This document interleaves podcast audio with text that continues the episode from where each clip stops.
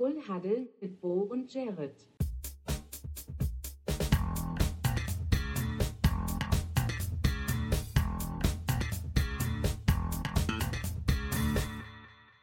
Full Huddle mit Bo und Jared. Moin, gute liebe Welt. Herzlich willkommen zu Full Huddle, eurem Sportcast hier auf Spotify oder der Plattform eurer Wahl. Wo auch immer das gerade aus den Boxen, aus den Desktop-Lautsprechern oder auf die Kopfhörer dröhnt. Äh, mein Name ist Bo.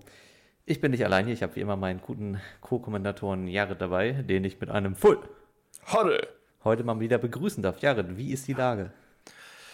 Die Lage ist äh, stabil. Also ich würde mal sagen, wir sind beide ähm, mehr, mehr oder weniger off the IR. Also heute Morgen noch questionable sind wir jetzt beide äh, hier im Game und äh, versuchen anders wie ähm, manche Running Backs von Atlanta zu performen, beziehungsweise ja, wir müssen es halt nicht, aber trotzdem machen wir es gerne.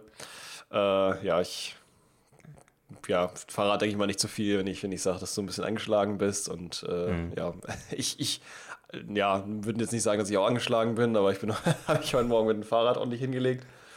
ähm, war dann auch erstmal questionable to return, aber dann war alles gut. Doch wieder reingekommen, ja. Fand ich gut, dass du da in der Spiegel mir geschrieben hast, als ich dir das äh, erzählt habe, dass ich mich da äh, hingelegt habe, weil ich einfach nur, ja, einfach nur dummerweise einen Zaun übersehen habe, den, den ich denn, wo ich nicht reingefahren bin, aber ich habe halt scharf abgebremst davor und dann hat es mich so ein bisschen geledert. Aber naja, ist, ist, äh, ist ja Leben. Das klingt irgendwie wie das so in einem amerikanischen Vorstadtfilm, wo irgendwie der Nachbarsjunge, äh, weil er von einem Hund plötzlich angebellt wird, auf seinem Fahrrad äh, irgendeinen Zaun nicht sieht und da dann so über den Lenker drüber wegfliegt. Ja, ungefähr war es so. Ich bin, ich bin, ich bin nur wahrscheinlich mit meinen Gedanken einfach woanders gewesen, ob der schönen Nachrichten, die ich äh, heute Morgen lesen durfte. Ähm, ich wurde ein bisschen von meinem Handy gespoilert. Eigentlich wollte ich mir das Spiel der Vikings äh, heute Nachmittag nochmal anhören im, oder ansehen wohl eher im äh, 40-Minute-Version. Aber ja, mein Handy hat irgendwie herausgefunden, dass ich Vikings-Fan bin. Ich weiß nicht, wie es das geschafft hat, aber Wie konnte das denn passieren? wie konnte das passieren? Ähm, und hat mir das dann direkt vors Gesicht geknallt, sobald ich mein Handy da entsperrt hatte, äh, wo ich eigentlich versucht hatte, irgendwie ja drum rumzuschiffen. Und habe dann den Score gesehen und dachte, warte mal, also habe den nur so mit halbem Auge gesehen, bin schnell wieder weg und dachte nur so, warte mal, was, was stand da? Weil, weil, also haben die Vikings gewonnen. Und ja, tatsächlich. Ähm, Tatsächlich. und deswegen war ich, war ich so überrascht, dass ich mir dann direkt versucht habe, irgendwie, ich habe mir so alle Highlights, die ich finden konnte zu, in, im YouTube, was ein bisschen schwierig ist um die Uhrzeit. Wenn ich 5 Uhr aufstehe, dann ist meistens von dem Monday Night Game nicht viel zu sehen. ja. Na, das ja ist ja auch erst war. seit, seit Stunde, maximal anderthalb ist ja auch erst um dann, ne? Genau, richtig. Ich habe dann aber noch was gefunden. Ähm, habe mir da was aus dann quasi von YouTube zusammengeglaubt. Das ist übrigens mein neues Lieblingswort, geglaubt. ich finde das so toll. Und da haben wir dann was angeguckt und war dann einfach äh, so sehr beschäftigt damit, dass ich vergessen hatte, einen Kaffee zu trinken. Und äh, ob dieser Situation bin ich der Meinung, dass ich zu müde war, äh, um zu sehen, dass da im Dunkeln doch eine ähm, ja, Begrenzung stand, die jetzt nicht allzu offensichtlich war. Und äh, bin dann da einfach schön über den Kopfstein, äh, hier, wie nennt sich das, äh, Kopfsteinpflaster Autsch. zu Bruch gegangen. Ähm, aber alles gut. Fahrrad, geht, Fahrrad geht's gut. Äh, mir geht's gut, einigermaßen zumindest. aber äh, ja. Das war mein Tag und ansonsten war das Wochenende sehr entspannt. Ich habe das Wochenende in einem entspannten Wellnessurlaub verbracht mit Hm. ja, Massage und Sauna und alles, was dazugehört. Also von daher Geil. alles super easy und mega chillig. Und äh, ja, das äh, bringt mich zu der Frage, was war denn bei dir so los und wie geht es dir überhaupt, mein Lieber? Boah, eine breite Frage, weil äh, dafür, dass nur eine Woche vergangen ist, es war wieder irgendwie ganz schön, ganz schön viel los. Ähm, ging damit los, dass ich eigentlich so nach unserer Podcastaufnahme in letzter Woche äh, so leicht fiebrig geworden war und auch so ein bisschen Husten gekriegt habe. Und äh, dann halt am nächsten Tag zu meiner Hausärztin gedackelt bin. Die hat mich dann erstmal mit den, sie hatte das dann irgendwie so ein bisschen als Grippesymptome dann, also bewertet zunächst, weil es geht ja auch einfach gerade aktiv rum und hat mit dem Fieber und dem Husten irgendwie ein bisschen besser dazu gepasst äh, hat es mir so ein bisschen, also ich habe dann Ibuprofen genommen und dann hat es mir so Hustentropfen gegeben, dann ging es auch relativ schnell wieder besser, sodass ich Freitag dann meine eigentlichen Wochenendpläne nicht ab ACTA le legen wollte, weil ähm, mein Vater tatsächlich gefragt hatte, ob wir zum HSV fahren wollen. Äh, nicht, weil ich großer HSV-Fan bin, sondern weil ich tatsächlich äh, Fan der Spielvereinigung aus Fürth bin und äh, die ein Zweitliga-Auswärtsspiel beim HSV hatten.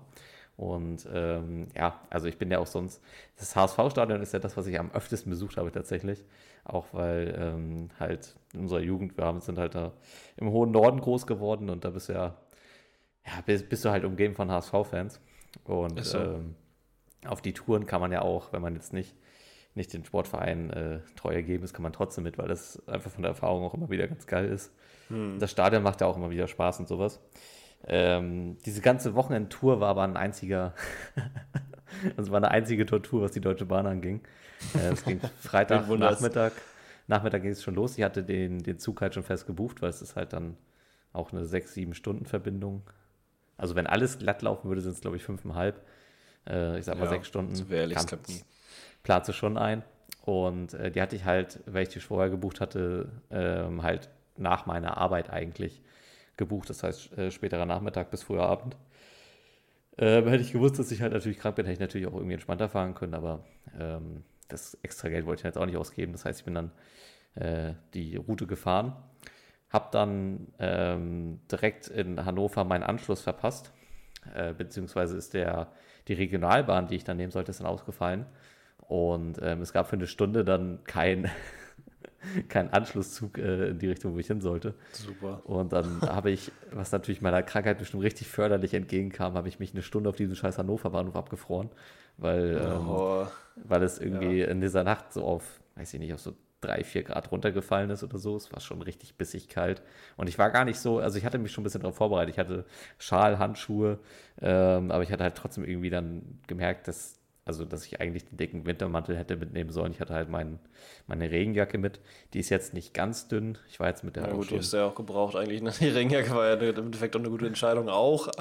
Ja, die, die, die, die hat mir ja noch, die hat mir noch treue Dienste erwiesen, das schon. Mhm. Ähm, die ist eigentlich auch nicht so dünn, beziehungsweise die hat mich, die hält mich auch, wenn ich da jetzt, weil jetzt auch im Sommer waren wir auch wandern, da waren wir auch in höheren unterwegs, wo es halt kälter wird. Da hält die meistens schon ganz gut warm.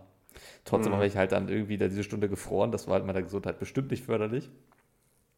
Ähm, ich bin dann, glaube ich, statt planmäßig halb zehn, halb zwölf angekommen. Mein Vater, der war schon platt, der hat dann schon gepennt, weil wir mussten ja auch dann am nächsten Morgen früher raus. Das heißt, ja, meine, das heißt, meine Mutter. Wir mussten ja früh raus, da ist natürlich gut, dass ja. er da schon geschlafen hat. oh Mann, ey. Oh das ist dann, das ist dann meine Mutter hat mich abgeholt äh, vom Bahnhof. Hm. Ähm, stand erstmal auf der falschen Seite des Bahnhofs, was auch wieder großartig war. Ähm, oh. Und das erste, was mich dann gefragt hat, ist, ob ich Nudelauflauf will. Das war so halb zwölf. Ja. Monat, ich habe ich hab hier in Hannover jetzt dann halt irgendein, weil ich ja diese, diese ungeplante Stunde am Bahnhof war, da war ich mir da halt irgendwie so ein, so ein Brötchen oder sowas halt einfach ja. gekauft, weil, weiß ich nicht, hatte halt trotzdem Hunger und das war dann jetzt auch nicht absehbar, wann ich dann angekommen wäre. Und dann war ich so, ich werde jetzt um halb zwölf keinen Nudelauflauf mehr essen. Das tut mir sehr leid. Schon richtig gut den Nudelauflauf reindrücken. Das ist immer so eine richtig schöne Nachtmahlzeit. ja. ja. Und ähm, das Drama ging dann so ein bisschen weiter, weil ich bin dann ja auch einfach, ich habe dann noch ein bisschen mit meiner Mutter gequatscht. Ich bin dann irgendwann, glaube ich, so halb eins, eins bin ich zu Bett gegangen. Und ähm, es war jetzt auch nicht so, dass wir übertrieben früh raus mussten. Wir haben halt gesagt, wir treffen uns um neun mit den anderen Spezies am Bahnhof, weil äh, das wusste ich auch vorher gar nicht so richtig. Mein Vater hatte das mit äh, Arbeitskollegen geplant. Und es war dann so eine Sechsergruppe, wovon nur eine HSV-Fan war. Wir sind dann mit zwei Dortmundern, einem ja. Schalker und dann eben mit meinem Vater als Bayern-Fan sind wir halt zum HSV gefahren. Ähm, ja, gut. Also einfach alle. Ja, du ja eigentlich auch nicht als, als HSV-Fan, aber halt. Nee, es war dann. Ja, also, ja ich habe auch so ein, ein, kleines Herz für den HSV, habe ich ja auch. Ich mag den ja, ja. Auch, auch, sehr, sehr gern. Ähm, aber trotzdem halt irgendwie so einer von sechs Leuten, der, der wirklich HSV-Fan ist, fährt dahin. Ähm, und wir standen um 9 Uhr in Uelzen äh, wollten von da aus die Regionalbahn nach Hamburg nehmen. Das wäre eigentlich so planmäßig, glaube ich, eine Fahrt von einer Stunde. Und wir haben halt gesagt, wir nehmen Zug früher um neun, dass wir dann in Hamburg halt noch ein bisschen Zeit haben, dass man da irgendwie noch entspannt irgendwo ein Bierchen kippt oder irgendwo noch eine Pommes isst oder was weiß ich. Und äh, dann hieß es schon früh morgens, ja, ein bisschen Verspätung hat er. Hieß es erst irgendwie so 9.17 Uhr. Standen wir so am Gleis und dann kam er 9.17 Uhr nicht, dann hieß es irgendwann 9.30 Uhr und dann hieß es natürlich irgendwann, dieser Zug fällt aus. So na, großartig. Oh. Denkst du dir auf dem einen, denkst Danke. du halt auf der einen Seite so, ja, wir haben dafür natürlich auch extra jetzt dann irgendwie ein bisschen Puffer gehabt, ist ja in Ordnung, okay, passt. Aber es wollen ja an diesem Tag, wollen ja, weiß ich nicht, erwartungsgemäß ein paar mehr Leute zum HSV. Auch aus der Richtung. Das heißt dann, der nächste Zug würde dementsprechend natürlich auch ein bisschen voller sein. Und äh, der kam dann um 10. Der ist dann um 10 auch pünktlich eingefahren. Ist dann aber auch erst irgendwie eine halbe Stunde später losgefahren, als planmäßig vorgesehen war. War rappevoll. Wir sind dann in Hamburg äh, Hauptbahnhof angekommen. Der eigentliche Weg zum Stadion ist ja über die S-Bahn und dann Stelling und Eidelstedt, irgendwo da raus. Und äh, das ging an dem Tag auch nicht, weil diese Stationen irgendwie saniert werden oder umgebaut werden oder Gleisarbeiten gibt, was weiß ich. Ja.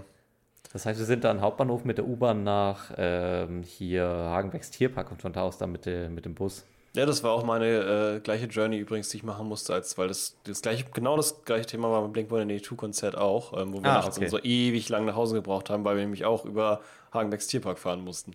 Ja. Total doof. Ja, okay, also die, die Verbindung gibt es auf jeden Fall immer noch. Ja, mit dem Bus. Ähm, Toll. Die war, war, ganz, war ganz okay organisiert. Es war halt dann einfach Ja. die Menge, ne? Das ist dann halt schon. Ja, ja, klar. schon Ja, so viele 10.000 Menschen oder was ist das ungefähr? Ja, schon das hat natürlich auch ein bisschen angeschlagen, ist dann halt natürlich auch äh, ne, semi-gut. Ähm, ich hatte trotzdem sehr, sehr viel Spaß an der Tour. Das eigentliche Spiel war dann auch echt beschissen, zumindest also jetzt aus, aus 40-Fan. Ich glaube, als HSV-Fan war es auch nicht berauscht, man hat aber halt 2-0 gewonnen, deswegen stelle man das als gutes Erlebnis ab. Aber Ja. also so, was die Qualität des Fußballs anging, gab es da, gab's da eigentlich eigentlich nicht, nicht viel äh, zu sehen. Und ähm, unsere Plätze waren aber eigentlich ganz geil. Äh, gute Übersicht gehabt. Es war A-Rang, glaube ich. Also schon recht, Ja, recht nah. Ähm, sich gut an. Genau, und äh, Problem war, dass, dass ich an diesem Tag, also wahrscheinlich auch dadurch, dass ich mich am Tag davor abgefroren habe und dass es da jetzt auch irgendwie so ein bisschen nasskalt war, äh, ich hatte irgendwie immer Druck auf der Blase. Ich glaube, ich war an dem, an dem Tag irgendwie achtmal unterwegs zur Toilette, Oh weil ich weil ich es nicht geschafft habe, irgendwie 200 Milliliter in mir zu behalten. Die sind immer direkt durchgeflossen. Das heißt, äh, ich war... Ich war während des HSV-Spiels, war ich glaube ich zweimal auf Toilette. Ähm, da war, also es waren sogar richtig dicke Schlangen auf der Herrentoilette, das habe ich auch noch nie erlebt. Ich weiß nicht, ob irgendwie zwei, drei Toiletten abgeschlossen oder nicht offen waren. Ja, normalerweise haben wir ein Meer an Toiletten. Also so, ich kommst da rein, das da echt wirklich, also Ja, und- kaum retten, so ungefähr. Und die Herrentoiletten hast, die dauern ja eigentlich auch nicht so lang. Das heißt, du hast dann ja eigentlich schon immer so gesunden Durchlauf. Ähm, aber da stand dann halt echt, ich habe dann erst gedacht, oh, die Getränkeschlange ist aber lang. Nee, am Arsch, das war nicht Getränkeschlange, das war die, die Toilettenschlange. Die Rückbringschlange. Ähm, und ja, also wir waren dann echt den ganzen Tag unterwegs. Rückfahrt hat ein bisschen besser geklappt, hatte weniger Verspätung. Aber dann, ne, wir sind halt um, ich glaube, um halb, halb neun oder kurz nach 18 wir aus dem Haus morgens und waren dann abends so 18 Uhr wieder da. Also ist dann halt schon, schon Tagestrip, ne? Muss Ja, und auch dementsprechend natürlich was bisschen, ne, ich meine, also so die Atmosphäre und so und natürlich dann auch noch der eventuelle geflossene Alkohol. Weiß Ja. jetzt nicht, wie, wie ausufern die da unterwegs war. Das ist natürlich auch recht anstrengend. Das kann 18 Uhr auch gerne mal sich anfühlen wie irgendwie 1 Uhr nachts. Ja. Habe ich zumindest Nee. die Erfahrung gemacht. Also so ausufern war es nicht. Ich hatte, glaube ich, Okay. an dem Tag drei oder vier Bier. Also halt Ja, auf die ganzen Stunden da gerechnet. Ähm, ja, Das Ist war okay. jetzt nicht so viel. Dann haben wir abends haben wir noch entspannt zusammengesessen. Meine Schwester kam auch, haben wir ein bisschen gespielt. Das war dann cool. Äh, es gab noch Nudelauflauf, aber meine Mutter hatte für den Ah. Abend irgendwie Braten gemacht. Das heißt, den Nudelauflauf gab es immer noch. Dann habe ich, hat sie mir dann Sonntag äh, mitgegeben für die Zugfahrt, wo ich Klassiker. ja auch recht dankbar bin. Ja. Ähm, aber es war so geil, hat sie gesagt, es gibt noch diesen Nudelauflauf. Ich so, ja, dann pack mir diesen scheiß Nudelauflauf dann endlich ein. Dann nehme ich ihn halt mit, esse ihn unterwegs, so auch gut. ähm, hat sie mir erst mal angeguckt, ja, also kalt. Meinst du, ja, nee, ich habe meine, meine Mikrowelle mit, die stöpsel ich mir natürlich in der Bahn an und dann mache ich mir das Ding Ja. warm, kein Thema. Auf jeden Fall. Die muss Frau ich- am Bordbistro, ey. Ja. Schmeiß das Ding mal in die Mikro. Und dann ähm, hat, sie, hat sie erst ganz lange gekramt, meinte sie, oh, sie hat keine Tupperdose. Und ich so, ja, irgendwie in der Tüte ist auch blöd, das sappt irgendwie auch, ne? Das ganze Zeug. Dann ist sie Schön nach unten, Brotbeutel, ey.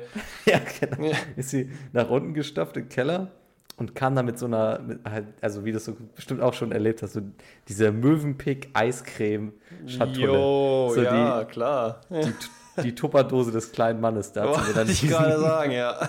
da hat sie mir dann diesen Nudelauflauf reingekippt, mit so zwei Gummibändern alibimäßig noch irgendwie befestigt. In der Hoffnung, oh Ähm. nein, oh nein, ich, ich ahne Schlimmes. Nee, es ist nicht ausgelaufen. Okay, So ich dachte schon. Schön die ganzen Klamotten vom Nudelauflauf. nee, ich hatte, Schön aus dem Rucksack essen. die Befürchtung hatte ich relativ schnell. Ähm, Ja. Deswegen habe ich es dann auch, ich habe es erstmal gerade dann irgendwie drüber gestellt, nochmal ein bisschen mit so Servietten abgedeckt und dann relativ schnell gegessen. Der war auch gut, also an der Stelle Liebe Ein Grüße guter- an den Nudelsalat. äh, Auflauf, ja. Aber der war Äh, gut. Auflauf, Entschuldigung, genau. Das ist ganz, ganz anderes. Ja, das war die wilde Hamburg-Tour. Ich bin dann auch ähm, erst spät abends wieder äh, nach Hause gekommen, weil ich hatte mein, meine Rückfahrt hatte ich auch eher so nachmittags gelegt, damit ich ein bisschen was vom Tag habe. Und ähm, ich wäre planmäßig, glaube ich, so um neun oder so zu Hause gewesen. Ist dann natürlich auch noch ein Zug ausgefallen, das heißt, es war nicht neun, es war dann halb zehn. Äh, zehn, irgendwie so. Ich glaube, ich war 20 vor 10 dann am Bahnhof, bin dann nochmal, musste halt noch ein Stück laufen, dann war ich um 10 zu Hause. Haben noch ein bisschen Football angeworfen und Oha, ähm, hatte auch dann aber schon gemerkt, dass ich dann auch doch wieder noch ein bisschen Husten hatte. Ähm, habe natürlich auch gedacht, ja, das Wochenende war jetzt bestimmt in, in Summe auch nicht förderlich dafür. bin dann, Kann sein. bin dann nochmal zur Ärztin gedackelt und ähm, die hatte mich dann noch ein bisschen genau untersucht und äh, mich dann tatsächlich zur Radiologie geschickt. Das heißt, ich hatte gestern dann nochmal so richtig schön Thorax-Röntgen, wo mein ganzen Oberkörper abgescannt wurde und äh, meine Lungen sollen untersucht werden. Weil sie vermutet, also sie hat mich jetzt auch erstmal krankgeschrieben mit einer Atemwegsinfektion. Es ist jetzt auch nicht, dass ich jetzt irgendwie Fieber oder irgendwie sowas hätte. Es ist halt echt nur, dass jetzt noch dieser Husten da ist und ähm, dadurch halt auch mal so ein bisschen so Energie fehlt, also ein bisschen Schlaffheit ist auch da. Ähm, und tatsächlich habe ich auch Antibiotika bekommen. Also irgendwas Ja, scheint dann ist noch nicht ganz, ganz gut zu sein. Äh, auch- Röntgen, Röntgenbilder kommen jetzt irgendwie, oder die Ergebnisse kommen jetzt irgendwie so Mittwoch, Donnerstag. Muss man mal gucken, ne? Warten wir das mal ab, was da die Ergebnisse sagen, ob du dann vielleicht doch nochmal auf Injury Reserve gesetzt wirst. Ja? Das Ja. äh, hoffen wir natürlich nicht. Die Informationen werden wir euch natürlich nicht vorenthalten, wir sind ja nicht gefällt. Das ja. New in, Boos on IR. ja. Also, Hoffen wir nicht, hoffen wir nicht. Äh, Wenn es die sonst Community wünscht dir, äh, jetzt einfach mal stellvertretend, äh, gute Besserung. ja, vielen lieben Dank. Ähm, Wenn es sonst keine weiteren Themen gibt, können wir die Überleitung auch einfach mal direkt mitnehmen, oder? Oha, ja, von IR zu IR. Ja, Oder also, welche? Oder IR starke Schmerzen, nicht. da haben ziemlich viele was von gehabt. Ja, das gab's viel. Ich meinte eigentlich das ganze Falcons-Thema, das können wir mal kurz aufrollen. Ja, können wir machen. Können wir dann unter Ähm, dem Thema NFL News NFL machen? News. News. Schnapp. Let's So, go. Was war da ähm, los? Großer Aufreger des Wochenendes äh, dreht sich um die Personalie Bijan Robertson, ähm, Rookie Running Back äh, der Atlanta Falcons, der schon ziemlich vielversprechend aussieht, also schon auch eine mächtige Hm. Waffe sein kann. Ich glaube, wir haben ihn auch schon öfter mal so ein bisschen lobend erwähnt. Äh, Ja, ich finde immer noch, er sieht so nach Erscheinungsbild äh, Taschengeldempfänger aus. Also der latscht über den Schulhof und kriegt von, von jedem Zweiten irgendwie sein Taschengeld abgedrückt. Ach so, Ähm, so meinst du das? Ja, das kann gut sein. Ähm, die, es war, glaube ich, schon Samstag davon die Rede, dass er gesagt hat, er fühlt sich krank. Und ähm, er war, glaube ich, aber trotzdem beim Training. Und die Falcons haben das dann äh, nicht äh, mit in den Injury Report aufgenommen. Ich habe so ein paar Kommentare dazu gesehen, dass es, wenn er am Training nochmal teilgenommen hat und es nur so äh, noch ihn da noch nicht richtig eingeschränkt, dass es auch nicht mit rein muss. Trotzdem ähm, war es dann auch so, dass er am Spieltag dann und auch vorm Spiel schon gesagt hat, ey, es ist heute nicht gut. Ähm, es kam aber von offizieller Seite gar keine Erwähnung. Es gab nicht den Hinweis darauf, dass er irgendwie äh, beeinträchtigt gewesen wäre, dass er krank sein soll. Ähm, es wusste niemand Bescheid. Also bis ins Spiel hinein nicht. Es haben sich dann relativ früh Leute aufgeregt, wo ist denn Bijan Robinson eigentlich? Weil es macht ja auch aus Falcons Sicht relativ wenig Sinn, einen der besten Spieler nicht, nicht mit ins Spiel zu nehmen. Und ähm, dann kam so nach und nach so die Information, ah, er scheint wohl irgendwie krank zu sein. Dann haben erst alle gerätselt, ob er Dünnschiss hat. das war, das war, Das sind auch sehr gute Details hier, ey. Das ist die Klo-Folge. äh, das war eine äh, große Debatte der Fans während des Spiels, dass er irgendwie. Das sagst du direkt so, ey. Ja, das haben So, sie alle also gerätselt. verschönert sagen können, Magen-Darm. Nee. Das war ja, das waren alle Der Kommentare. hat da richtig aus allen. Löchern hat er gepfiffen, der Junge. Der war gar kein, gar kein Haben mehr. Nee. Und ähm, er hatte dann ja komischerweise auch so ein paar Snaps gespielt. Also ich glaube, in Summe hat er sechs Ja, Snaps das gehabt. war weird, ja. ähm, in denen er fünf geblockt hat und dann hat er, ähm, ich glaube sogar in einem der letzten Plays des Spiels, hat er dann so ein, so ein 3-Yard-Carry. Also das finde ich aus Verhältnissicht erstmal fragwürdig, wenn, wenn der Junge nicht Total. fit ist, dann, also diese sechs Snaps hättest du ja auch sparen können, lass den doch einfach dann ganz raus. Also das finde ich so ein bisschen merkwürdig. Und der ganze Vorfall wird jetzt auch von offizieller Seite nochmal untersucht, weil das natürlich auch für äh, Mutterschiff NFL, die ganz enge Verwebung mit äh, Vegas und Gambling hat, nicht so schön ist, wenn solche Informationen äh, natürlich vorenthalten werden und dann Ergebnisse und dann wahrscheinlich auch sehr viele Wettsachen mit beeinflusst. Ich meine, also fand das jetzt nicht schlimm. Ich könnte mich jetzt auch als Leidtragender darstellen, weil ich ihn in Fantasy aufgestellt hatte, aber das äh, spare ich mir mal. Ich auch. 0,3 Punkte, ja.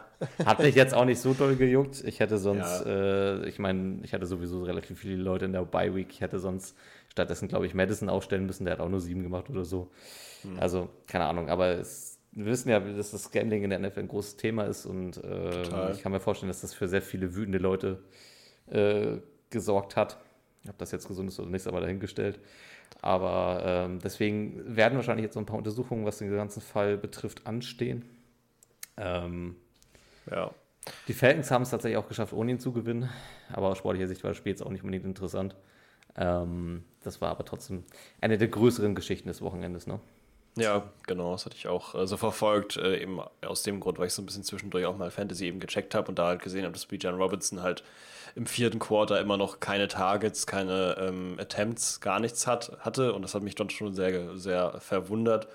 Und äh, es ist halt interessant, dass du da jetzt die Sicht des äh, Gambling-Themas einbringt. Ich glaube, eigentlich offiziell wird die NFL eher da, davon darüber reden, dass es halt ein Problem ist, dass die, die Falcons verantwortlich dafür machen, dass die so ein bisschen Player Safety und Player Health nicht so beachtet haben, weil die sind halt nicht auf, äh, auf die naja, weil sie jetzt halt nicht ausgeschrieben haben, dass er krank ist, sondern das eben versucht haben. Ich weiß jetzt nicht, inwiefern da die Protokollregelung ist, was man da machen muss als Team, wenn der Spieler erscheint und dann merkt, na gut, heute ist es doch nicht so. Also so nach dem Motto, man geht zur Arbeit und merkt bei der Arbeit, geht doch nicht und geht dann nach mhm. Hause. Das gibt es ja auch, ähm, dass man es direkt erst gar nicht so sagen kann. Und das war bei ihm wohl so. Er hat, glaube ich, über Kopfschmerzen geredet.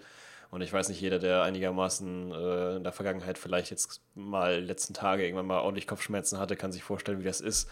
Und vor allem, wenn man dann auch noch hoch, hochleistungsmäßig auf dem Feld steht und blocken muss oder halt sogar Runs machen muss, wo man da mehrfach von irgendwelchen äh, Linebackern meistens aufgehalten wird, die äh, so viel wiegen wie ein Kleinbus so ungefähr. Fast schon. Das ist ähm, wahrscheinlich, wahrscheinlich ähnlich, ist wahrscheinlich um zum HSV zu fahren.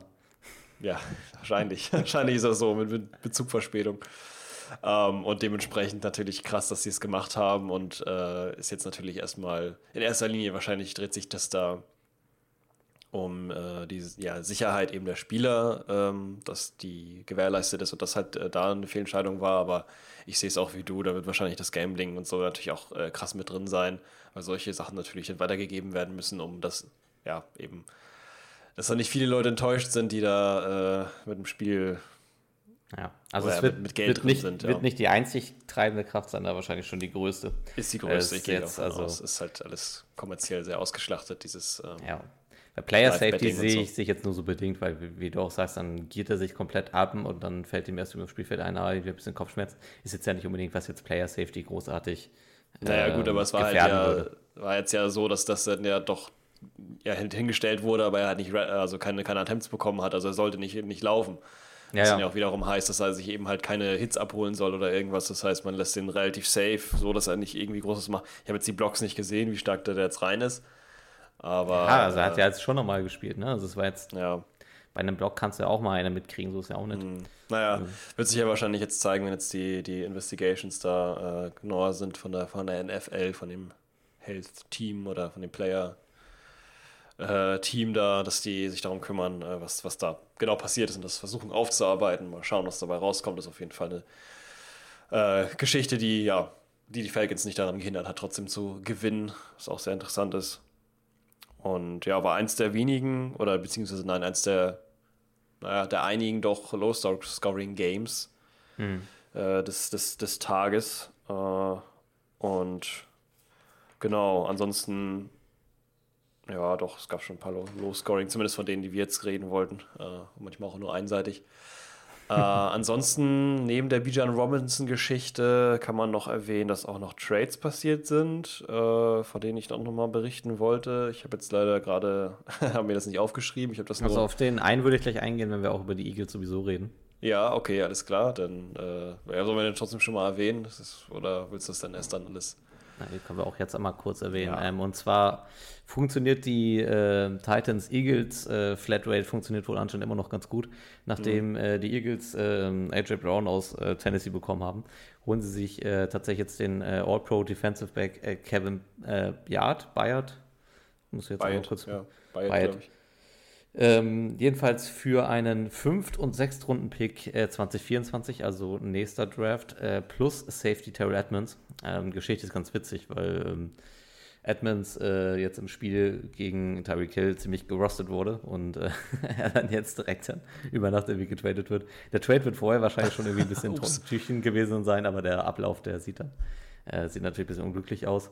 Ähm, von, ich habe jetzt von vielen Eagles-Fans gelesen, dass sie, dass sie damit super, super zufrieden sind und dass äh, dann wieder richtig gekocht wird von der, äh, von der Game Manager-Seite.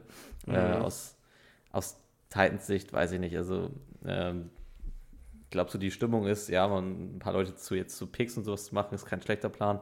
Aber einen All-Pro dann für einen 5- und 6-Runden-Pick plus dann eine Safety, von dem man jetzt noch nicht unbedingt sicher ist, ob der ja, wahrscheinlich mehr so Kategorie Kaderspieler einnehmen wird.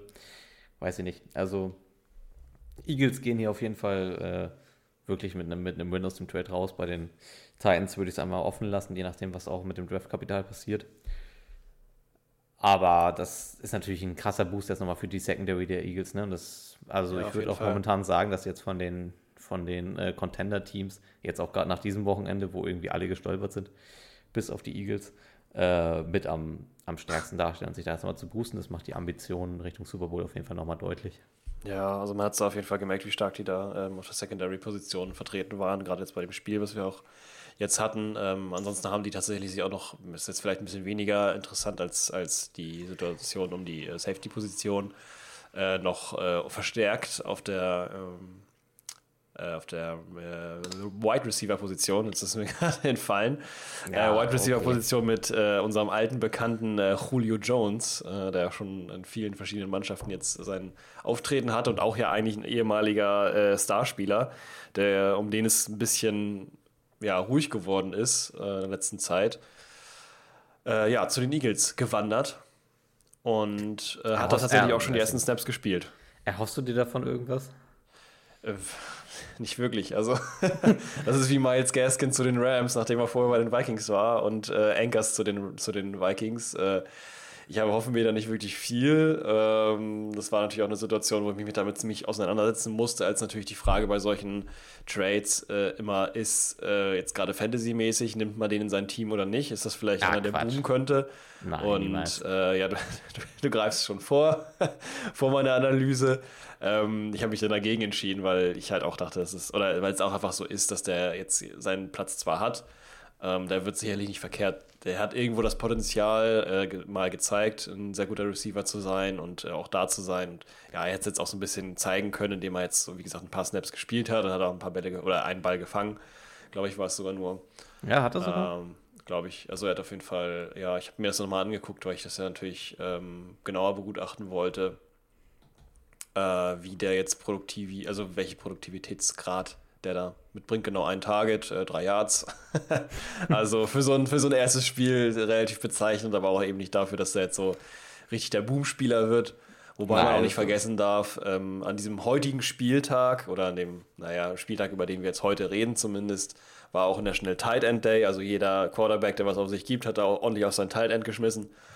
Und so ein das ist auch, ey. Das ist, ist, auch viel passiert, muss man sagen. Also ja, viele, aber weißt du, äh, erste Touchdowns waren äh, äh, Tight Ends. Ja, nee, aber jetzt, Spielen. jetzt will ich zu beiden Themen. Also erstmal noch zu, äh, zu Julio Jones. Das, als ich das gesehen habe, war das für mich so ein äh, ganz klassischer, ähm, wie sagt man das so, Locker Room Pickup, also der eigentlich mehr dafür mhm. da ist, um irgendwie so den, weiß ich nicht, vielleicht irgendwie einen jüngeren Receiver einen Mentor zu geben oder irgendwas für die Stimmung zu tun. Ich kann mir jetzt nicht vorstellen, dass er jetzt großartig äh, Impact haben wird. Wahrscheinlich nee, auch ein bisschen. ist gar kein Impact-Spieler. Wahrscheinlich auch mehr, mehr ein bisschen aus der Situation aus, dass man jetzt äh, Chris Watkins auf, äh, auf Injured Reserve drauf hat. Das mhm. kann ich mir, das kann ich mir vorstellen. Ähm, und zu dem National Titan Day, also das, das hat mich so an diese Lost Wochos bei McDonalds erinnert. Also es ist irgendwie, warum hat man denn jetzt, also es ist so ein aber schon lange eine Tradition, Tight End Day, weil die Tight Ends sich immer unter, unter, unter die, immer die Wide Receiver kriegen immer die ganzen Props und die Tight Ends machen ja die Blocken, die fangen, die. Ja, das da. Las Wochos haben aber auch Tradition. Das ist ja auch niemand dafür. Also, weiß ich nicht. So National Tight halt End Day, das, das, wirkt wie so ein, wie so ein Motto-Tag in der Schule, ja. Zeigt, zeigt ja. heute, was euer Titan heute so macht. Weiß ich finde eher, ich finde eher, ich finde Titan kriegt eigentlich genug. Also gerade, ich meine, das sind jetzt mittlerweile Namen unterwegs wie Kelsey, Andrews, äh, Hawkinson, der kann sich da auch schon irgendwo langsam so rein reinstellen. Äh, ja, Kittel, Porter jetzt auch äh, neu. Ja, Laporta natürlich genau nicht zu vergessen, jetzt neu dabei. Äh, und also ich meine, auch so ein, wird schon viel über Titans gesprochen. Ich finde eher, man braucht vielleicht so einen National Linebacker Day oder sowas. Oder ja, Safety so. Day oder Nose Tackle Day. So, das sind Leute, Positionen, wo teilweise gar nicht drüber gesprochen wird oder nur wenig. Machen wir jetzt auch nicht allzu viel. Ähm, versuchen wir natürlich immer wieder gut, oder ich zumindest, äh, immer wieder reinzubringen. Äh, weil ja. es da natürlich auch echte Boomspieler gibt und äh, ja, äh, Defense Championships. Aber ich, ja, hast du hast schon recht irgendwo. Ist jetzt vielleicht nicht so das Wichtigste. Keine Ahnung, ich bin irgendwie auf der Seite, mach's entweder konsequent für so alle Positionen oder mach's halt einfach ja. gar nicht. Ich weiß nicht, also ich finde jetzt, wir waren vielleicht mal in einer Phase, wo Tight Ends so ein bisschen stiefmütterlich behandelt worden sind. Aber da sind wir jetzt, glaube ich, seit ein paar Jahren ja, auch raus. Ja, schon lange, schon lange. Also spätestens seit, also eigentlich hatten wir es, ein, weiß ich nicht, mit, mit Gronkowski hatten wir auch immer einen Thailand, über den viel Bass ja, war. Stimmt. Also es ist mhm. jetzt, weiß ich nicht. Ja. Das, hm. ja, es hat sich so ein bisschen mehr etabliert. Vielleicht auch eben durch den National Tight Day, wer weiß es. Ne? Weiß nicht, wenn ihr, wenn ihr, tun, vielleicht hat es auch damit zu tun, dass die einfach krasse Big Plays, Big Plays am Abreißen sind. Wenn ihr, wenn ihr bei euch zu Hause ein richtig tolles National Titan Barbecue hattet, will ich euch das auch nicht madig reden. Ähm, es gibt sogar T-Shirts davon, offizielle NFL-T-Shirts zum National Titan Day 2023. ich war dabei. Ja, habt euch hoffentlich ein schönes Tight End Bone Steak gegrillt ja. und dann. Ja. Aber ich lieb's, ich find's ganz geil. Ich meine jetzt zum Beispiel bei, ja, bei verschiedenen Spielen, werden wir gleich noch zu kommen, äh, waren dann eben die Tight Ends diejenigen, die zumindest gut gefüttert wurden und äh, ich habe schon das Gefühl gehabt, dass es so einen guten Ton gehört hat. Aber ja. so die ein oder anderen Spikes, die klassischen Tight End Spikes in der Endzone hat man da doch sehen können. Das finde ich immer, finde ich immer ganz lustig, so wenn die dann den, ja, den klassischen einfach nur einen Ball auf den Boden schmeißen, also den sogenannten Spike. Der Gronkowski Spike. Genau, den Gronkowski Spike. Wenn man das, das äh, so sieht, äh, ist schon ganz angenehm. Aber naja, ist auch nicht jedem Team vergönnt, sich da so spaßmäßig äh, einfach mal den Tight End ranzuholen. Also ich Hat bin da vielleicht ein bisschen entweder bin ich zu skeptisch oder zu realitätsnah, aber ich, also ich glaube nicht, dass da irgendwie das Coaching Staff gesagt hat, Leute, National Thailand Day, erster hier Touchdown Pass, ne? Hier Waller, äh, ich glaube Laporte, nee, Laporte hat ja hat er einen Touchdown? Nee, die Tour hatte ja, glaube ich, nur zwei viel Goals. Aber. ja, nee, das war, ging nicht so viel. nee, was hatten wir noch? Kyle Pitts hat auch einen Touchdown gemacht, kann Kyle Pitts, ähm, noch äh, Göttert. Ah ja, der den ersten Touchdown des Spiels. Ja. Ja, aber weiß ich nicht. Ich glaube nicht, dass das und jetzt Hawkins im Coaching... hatte fucking ah, ja, Big Day. Klar. Und Casey hatte auch einen Big Day. Aber ich glaube nicht, dass das jetzt im Coaching-Staff äh, ähm, daran jetzt äh, ausgemacht wurde, dass wir diesen Tag hatten. ich weiß es nicht. Ich auch, man, ja. man äh, weiß es nicht, man kann nur vermuten. Hast du noch was aus der NFL News äh, Bubble Welt? Ja, ich hatte noch zwei verschiedene andere. Ich hätte jetzt eigentlich, eigentlich rein theoretisch und, und das alles so ein bisschen fließender zu gestalten, hätte ich jetzt sagen müssen, nein, aber ich habe was, aber ich habe es leider nicht, nicht vor mir. Ich äh, müsste es Ja, hast du was oder nicht? ich habe was, ja. okay. aber gib mir kurz, äh, ich habe da so. Ähm, ja, gut, ja, Miles Gaston zu den Rams habe ich gerade schon gesagt. Ansonsten sind noch äh, Trade Interests in McCall Hartman, McCall, McCall Hartman ja, von zu den, den Chiefs. Zurück. Ich weiß nicht, inwiefern so. sich das noch entwickelt hat.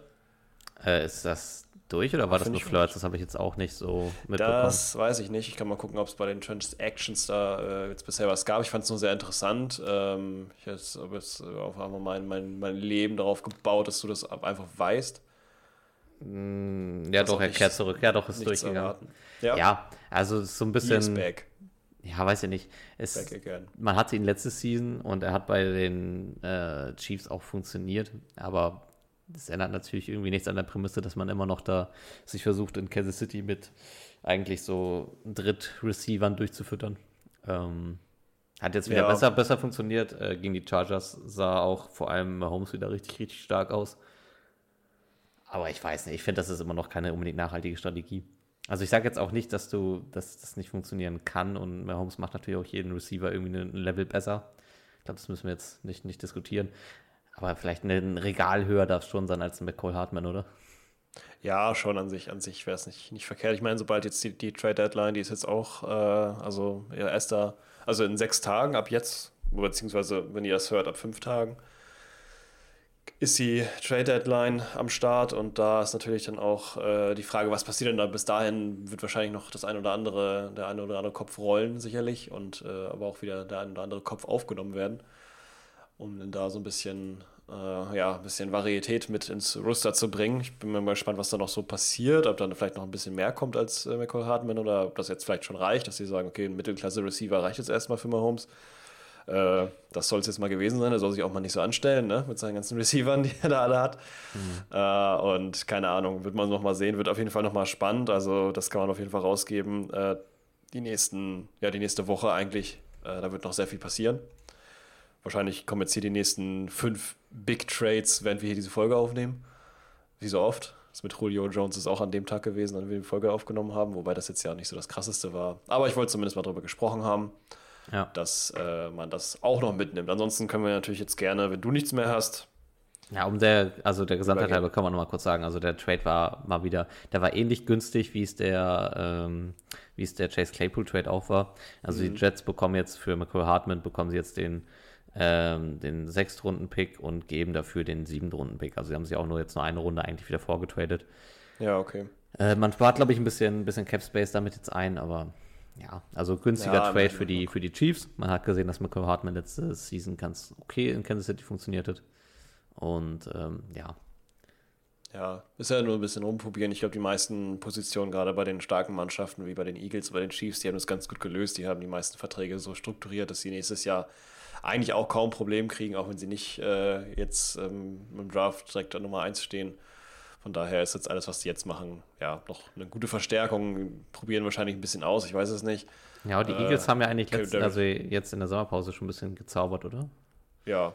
Was ja, schon, ist. schon. Ja, ein bisschen. Also ja, die haben, haben halt äh, zumindest hier ihren, ähm, jetzt Jones, äh, ich weiß aber gar nicht mehr, wie der Vorname heißt, Jones, den äh, Linebacker oder ist das ein Center? Ich weiß es gerade wirklich überhaupt nicht den, äh, ich glaube, das sind Defensive-Spieler irgendwie, haben die einen großen, großen äh, Signing gemacht, aber genau das meine ich halt. Das waren halt Spieler, die schon im Roster vorhanden waren, aber, oder zumindest in der Aufstellung, in der Startaufstellung vorhanden waren, aber eben, ja, dann nochmal gesigned wurden, um halt noch länger da zu bleiben, damit das sich ein bisschen streckt. Die haben halt scheinbar nicht eben diese Cap-Space-Probleme. Weswegen ich das ganz interessant finde, wenn die halt so ein bisschen rumprobieren mit Hartman halt. Natürlich wäre es natürlich auf lange Sicht besser, wenn die so ein bisschen schauen, dass sie auch äh, Right Receiver genau oder gute Right Receiver rankriegen. Ein Running Back haben sie ja schon einen guten. Mhm. Vielleicht auch noch einen guten Ersatz oder so. Also an sich, ja, brauchen wir jetzt nicht über die Chiefs reden, dass sie sich groß verstärken müssten. Wobei teilweise zeigen sie Tendenzen, dass sie da ein bisschen mehr brauchen. Naja, ist auch egal, ist ein anderes Thema. Genau, ja. äh, sollen, wir, sollen wir rübergehen äh, zur, zur ersten Partie? Äh, Würde ich dir jetzt mal frei entscheiden lassen, weil wo du Auch rein können willst. Wir gerne, können wir gerne machen. Ähm, ich würde eins der schlechteren Spiele vorwegstellen. Ähm, wir können entweder gerne mit dem Broncos starten oder äh, mit dem Spiel Washington. Ähm, wir können gerne mit den Broncos starten. Da gibt es äh, doch einiges, oder ja, das ist so viel zu sagen, wie halt passiert ist. Einiges ähm, weiß ich jetzt nicht, aber man kann ein bisschen Einiges nicht, nee, einiges würde ich jetzt auch nicht unterschreiben. Aber es ist zumindest was passiert und äh, ja, ich kann uns da gerne mal reinbringen. Ja, fangen wir mal mit dem Score an. Genau, wir befinden uns in, äh, im Empower Field at Mile High, also in äh, Denver. Die Green Bay Packers sind zu Besuch und wir starten im ersten Quarter mit einem sagenhaften äh, Field Goal von Will Lutz auf der Seite von den Denver Broncos zu einem 0 zu 3. Dann soll erstmal nichts passieren. Es geht äh, im zweiten Quarter erst wieder weiter mit einem Field Goal von Will Lutz für 29 Yards zu einem 0-6. Dann geht es weiter mit einem Field Goal von Will Lutz mit 35 Yards zu einem 0-9. Im zweiten Quarter auch noch weiterhin. Dann überraschenderweise im dritten Quarter, auf einmal äh, nach ja, fünf Minuten im dritten Quarter, von Andre Carlson, auch ein 29 Yard Field Goal, der wollte auch mal ran und äh, damit in ein 3 zu 9 für die Denver Broncos, also in dem Fall Andre Carlson, der Kid, äh, Kicker von den ähm, Green Bay Packers. Darauf geantwortet wird mit einem Touchdown von äh, Denver mit Kirtland Sutton, 18 Yard Pass von Wilson, der sehr gut aussah, äh, auf, zu, einem, äh, zu einem Endstand oder zu einem Stand, Zwischenstand von 3 zu 16 für Denver. Darauf ein Touchdown von den Packers. Romeo Dubs, einen sehr wilden Touchdown, über den wir gleich noch reden werden, ähm, mhm. zu einem 10 zu 16. Weiter geht's im vierten Quarter. Wieder ein Touchdown von Jaden Reed. Das ist, glaube ich, der Touchdown, den ich meine. Ja, genau, das ist der. Von Reed oder von Dubs, das muss man genau, werden wir gleich noch drüber reden. Das ist der Touchdown, der wichtig war oder der spannend ist. Zu einem 17 zu 16 äh, für die Packers, die übernehmen in dem Moment die Führung. Und geendet wird das Ganze mit einem Will Lutz 52 Yard ähm, weiten Field Goal. Drei Minuten vor Ende zu einem 17 zu 19 Endergebnis für Denver und somit ein ja, Win für die Broncos. Ja, Broncos Country, let's ride. Broncos also. Country, let's ride. Anders kann man es nicht sagen. Die gucken ja. mal wieder die ja, Field Goals da aufs Feld. Also Latz, der ist auf jeden Fall äh, unterbezahlt. Ja, man ist tatsächlich jetzt, äh, was die Wins betrifft, äh, auf äh, Augenhöhe mit den Chargers. Ne? Die haben ja auch tatsächlich nur, nur zwei Wins. Das ist eigentlich schon, oh, ja, schon, stimmt. schon beachtlich. das ist schon echt wild, das stimmt. Ja, ja ähm, die Division zeigt sich durch eine starke Spitze und eine schwache, ähm, eine, eine schwache, äh, ja, keine Ahnung. Nee, eigentlich ist, eigentlich ist bis, auf, bis auf Kansas City alles schwach. Also ja. Raiders haben riesige Probleme. Ja. Chargers 70 können nicht, von der können nicht gewinnen. Schwach. Ja, und die Denver Broncos. Ähm, was haben wir hier? Also, die positiven hm. Stücke, ich finde die Offense nach wie vor funktional. Es ist kein Prunkstück. Ähm, ich finde, sie ist aber in dem, was sie tut, vernünftig. So, die ist aber natürlich trotzdem eigentlich auf einem Niveau, was es schwer macht, Spiele zu gewinnen. Ähm, weil die Defense eigentlich, also vielleicht reden wir gleich noch ein bisschen drüber, aber die Defense ist eigentlich nichts. Und ähm, kristallisiert sich ein bisschen jetzt äh, heraus, dass so äh, Cortland Sutton schon der, der Receiver des Vertrauens in dieser Offense ist. Ähm, Connection ja. zu Wilson wird immer stabiler. Ähm, Russ selbst spielt okay bis gut. Also in, in dem Leistungsfeld Quarterback, was wir momentan in der NFL haben, würde ich ihn schon irgendwo so im soliden Mittelfeld, vielleicht sogar in der oberen Hälfte platzieren. Also mir würden jetzt schon zehn Quarterbacks einfallen, die ich erstmal unter ihn setzen würde. Von daher passt das eigentlich so ganz gut.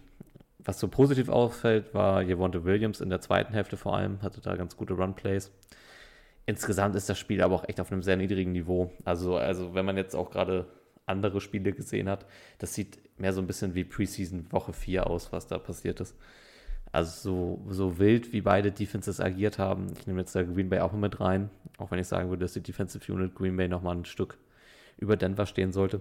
Aber was da für, für Zuteilungen sind, wie, wie wild eigentlich agiert wird. Also es sind irgendwie, ist irgendwie schwer, eine richtige Zuteilung auszumachen. Und ähm, ja, weiß ich nicht, es war einfach kein Footballspiel auf hohem Level. Es passieren sehr wilde Dinge. Wir können da dann auch gleich zu Green Bay rübergehen, aber vielleicht erstmal von deiner Seite, wie hast du Denver erlebt? Ja, eigentlich ähnlich wie du. Also ich habe da, bin jetzt gerade mal meine Notizen dazu durchgegangen, was ich da so gesehen habe und ähm, das, ist, das ist eigentlich original das, was du gerade gesagt hast. Also ja, ich habe mir aufgeschrieben, wir haben äh, bei Russell Wilson starke Ganzlinger-Momente und dahinter mhm. steht alle zehn Minuten. also es passiert regelmäßig. Also ich muss sagen, teilweise wirklich ähm, sehr akkurate, wirklich äh, Bälle, die wirklich im ja, Ganzlinger Niveau wirklich rausgefeuert werden, meistens an Sutton, waren auch immer ein paar gute an äh, Jerry Judy, wobei der meines Erachtens auch immer noch ein bisschen struggelt, den finde ich so ein bisschen, naja, haben wir ja schon mal drüber gesprochen, immer noch so ein bisschen im ganzen System so ein bisschen. Ich würde den gerne mal woanders sehen, um, um äh, Schluss zu folgern, ob der jetzt wirklich him ist oder nicht. Ja, ich glaube, der ist in der Woche weg. Ja, das kann, kann sein, ja. Also schon das kann nach, sein. Also kann ich hatte, ich hatte eigentlich schon, ich hatte schon erwartet nach dem Kommentar, den er letzte Woche abgegeben hatte, dass er, dass er eigentlich jetzt, also mhm. schon früher wegkommt. Er war jetzt in diesem Spiel okay. Ich glaube, was geht ja. aus mit irgendwie vier Receptions, knapp 60 Yards, irgendwie sowas? Kann das sein? Äh, ja, ich glaube, bei der äh, Star-Spieler war jetzt nicht, aber ich gucke mal kurz rein. Er hat ich hab's hier. Ähm, da. Receiving taucht er jetzt hier auf mit äh, ja, fünf Receptions, ja, tatsächlich 60 Yards. Na gut, also eins ja. mehr, als ich gedacht hätte. Aber ja, irgendwie sowas, sowas passt doch von meiner Wahrnehmung her. Ich hätte jetzt irgendwo bei 60 Yards ja. mit eingepackt.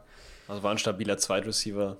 so wie es sein soll. Allerdings ja auch ein bisschen schwierig. Also da gibt es auch noch vielleicht andere, andere äh, Spieler, die dir da besser geeignet sind. Oder vielleicht ja. braucht Denver das einem auch, um das in Draftpick zu verwandeln oder andere Spieler.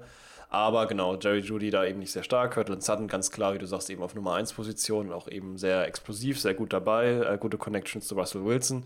Mhm. Was mir eben bei der Denver Broncos Offense äh, hauptsächlich ähm, Wilson auch teilweise nicht gefallen hat, war halt so ein Moment wie zum Beispiel im zweiten Quarter ähm, gab es so einen Endzone-Moment, ähm, wo Russell Wilson so ein bisschen, also halb im Zurückfallen noch so einen richtig schönen Versuch in die Endzone macht. Ich weiß jetzt nicht, ob das jetzt in dem Moment, ich habe mir leider nicht aufgeschrieben, welches Down das war, äh, welche Situation, aber trotzdem war das echt ein Ball, der hat so ein bisschen nach einer Interception geschrien, weil der einfach nur hinten links in die Ecke von der Endzone, ohne dass da überhaupt irgendein Spieler offen war. So ein paar haben versucht, da hinzukommen. Ich glaube, ich weiß, dann, welchen du meinst. Ich glaube, da resultiert dann das, das dritte Field Goal des Spiels draus.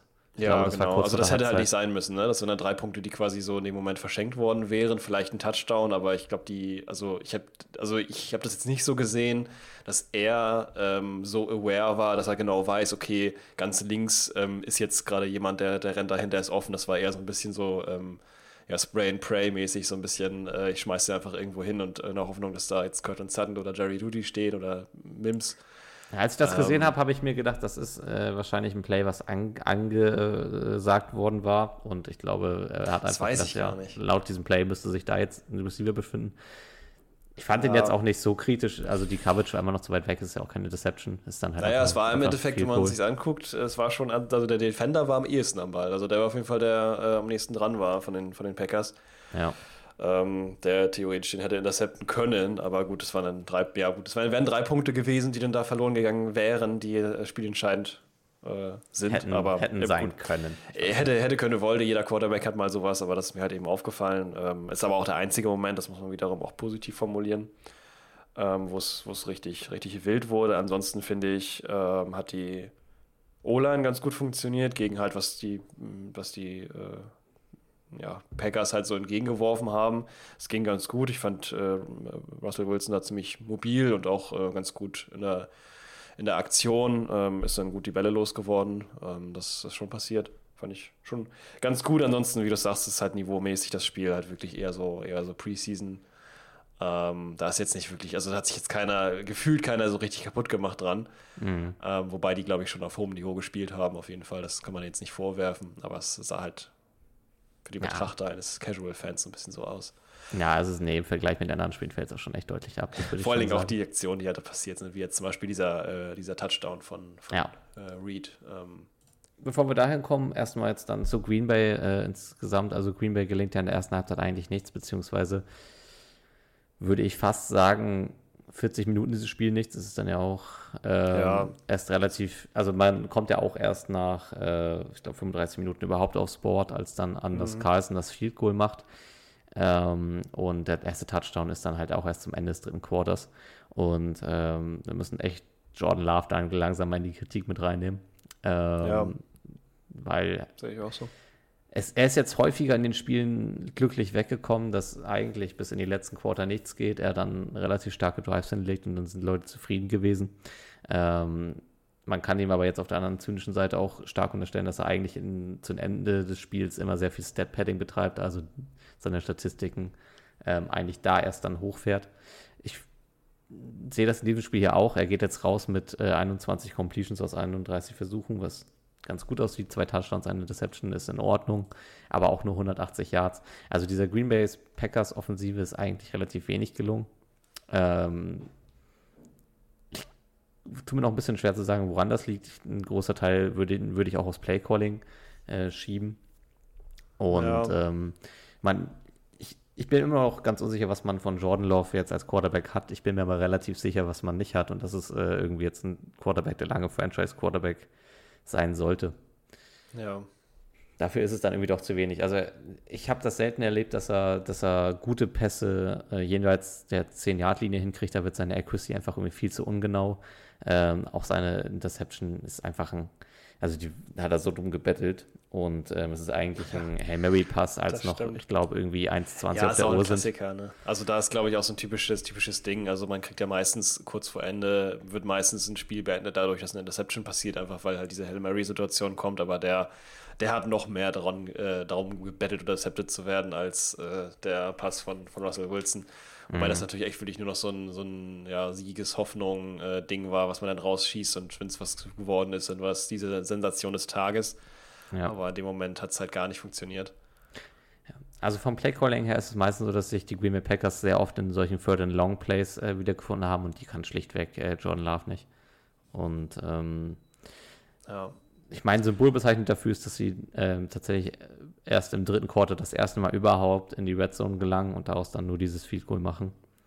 Ähm, ich sehe aber auch ansonsten relativ wenig Lösungen, wie man jetzt dieses Team schnell wieder in eine Volksspur drücken könnte. Also es gibt auch nicht so viel her. Ich finde, das ganze Backfield um Aaron Jones und AJ Dillon braucht irgendwie einfach mal wieder so frisches Blut.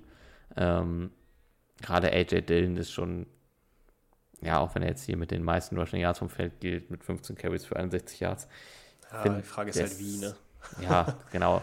Und ähm, eigentlich musst du ja sagen, diese Denver Broncos Defensive, die hier und da immer noch extrem große Lücken hat und irgendwie immer noch aussieht wie so ein kleiner Witz, ähm, es ist eigentlich bezeichnend, dass du dagegen nicht mehr zustande bringst als ein, also einen gut ausgespielten Touchdown, einen, den du mit sehr viel Glück bekommst und ein Field Goal. Ja. Ja, es ist so, genau. Ja, und so war, ja, und so dadurch, dadurch lebt so ein bisschen die Offense. Ich finde auch ein bisschen das, das Play-Calling, beziehungsweise auch noch so ein bisschen die Adjustments, die, die Love da zu bieten hat. Also ist einfach so alles, dieses gesamte Paket, was ähm, finde ich, das auch nochmal gut beschreibt, was du auch gesagt hast. Das ist kein Franchise-Quarterback, ist jetzt kein, keine Person, die man da vielleicht unbedingt lange sehen will, sondern eher jemand, der ähm, ja einfach gezeigt hat, dass auch diese ganze jahrelange Arbeit, ähnlich wie bei einem anderen Quarterback, über den wir auch noch zu reden kommen, ist halt einfach äh, ein Quarterback ist, der schon lange im System ist, im System äh, Packers besteht, aber halt eben nicht von so davon gezerrt hat, wie, also wie man jetzt vielleicht erhofft, sich, äh, sich erhofft hat, ähm, weil er ja unter Aaron Rodgers gespielt hat und dann vielleicht was mitgenommen hat und so. Das ist irgendwie. Ähm, ja, ist jetzt ein man, glaube ich, auch gar nicht den Vergleich ziehen zwischen Aaron Rodgers nee. und äh, John Love. Das ist ein ganz anderes Niveau und ähm, hätte man auch nicht gekriegt, aber dass es so wird, ist halt ein bisschen, bisschen krass. Äh, also ich mache mir da jetzt nächstes, nächste Woche spielen wir ähm, die Vikings gegen die, die Packers. Ich mache mir da ehrlich gesagt nicht so viele Sorgen. Also nee. der ist schwer, der ist sehr leicht aus dem Konzept zu bringen und das hat eben die Defense der, der Broncos schnell und gut geschafft. Und ja, ist jetzt sein drittes Jahr in Green Bay und ich glaube, man hatte sich hofft, dass er dann nach diesen zwei Jahren hinter Rodgers ein bisschen weiter ist. Ja. Es sah ja auch die ersten Spiele ganz gut aus, da, aber ich würde jetzt sagen, so diese, diese Love, diese, wie nennt man das so, ähm, diese Frühlingsgefühlephase ist jetzt so ein bisschen rübergezogen, die Flitterwochen ja. sind ein bisschen vorbei, auf jeden Fall. Ja, die rosane Brille wird abgesetzt und die harte Realität äh, schaut einem ins Gesicht und, äh, und dann sagt, verlierst du, äh, verlierst du gegen Denver und dann merkst du eigentlich, ey, scheiße, das ja. ist ja schon ganz schön peinlich jetzt. Das ist schon echt schon peinlich. Ja. Es ist ja. auch so, ich meine, die stehen auch zu Recht 2 zu 4. Es ist einfach äh, so, muss man gerade zu diesem Zeitpunkt sagen. Und mhm. da sehe ich das Problem eher ein bisschen Kern, also im Kern, so dass da jetzt wahrscheinlich diese Saison nicht mehr viel bei gemacht werden wird oder kann, weil es einfach ein bisschen äh, tiefer sitzt. Ja, ey, das, ähm, das muss Bin so, aber mal gespannt. Also ich, ich würde behaupten, das Green Bay Packers Team, das musst du komplett mal neu auffrischen. Das ja. wird alles so ein bisschen. Ich, ja, weiß nicht, man kriegt jetzt so ein bisschen anderen Blick darauf, auch jetzt, wo Urban Rogers da raus ist. Ähm, und man kann jetzt sagen, Aaron Rodgers hat echt noch sehr, sehr viel aus diesem Team rausgeholt. Und sonst ja, ist es jetzt einfach so ein bisschen, bisschen zu alt. So mir kommt gerade so die, die, dieses Sinnbild von so einem alten TV-Schrank, so ein richtig alter TV-Schrank, so man vielleicht bei seiner Oma oder vielleicht bei den Eltern kennt. Meinst du dieses 80, er Jahre genau, äh, Hellholz-Ding, so richtig Genau, wo ist. normalerweise noch so ein Loch hinten drin ist, damit dann vom, vom Röhrenfernseher hinten das hintere Teil noch rausgucken kann, ja. damit er auch schön Luft bekommt. Und wenn man da so einen richtig neuen Fernseher reinstellt, das war Aaron Rodgers für die Green Bay Packers.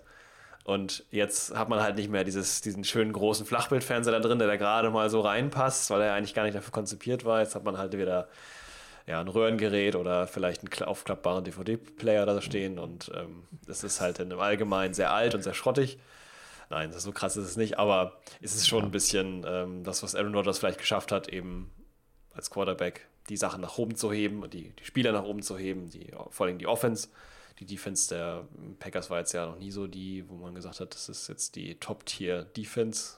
Bin ich jetzt zumindest der Meinung. Ja, aber die war immer so stabil, ne? War okay, also ja, die war okay, genau. Ähm, und ja, das haben wir jetzt einfach vielleicht nicht mehr und das fehlt halt ein bisschen. Und jetzt sind eben noch dementsprechend noch äh, starke Abgänge ja auch passiert, das darf man auch nicht vergessen.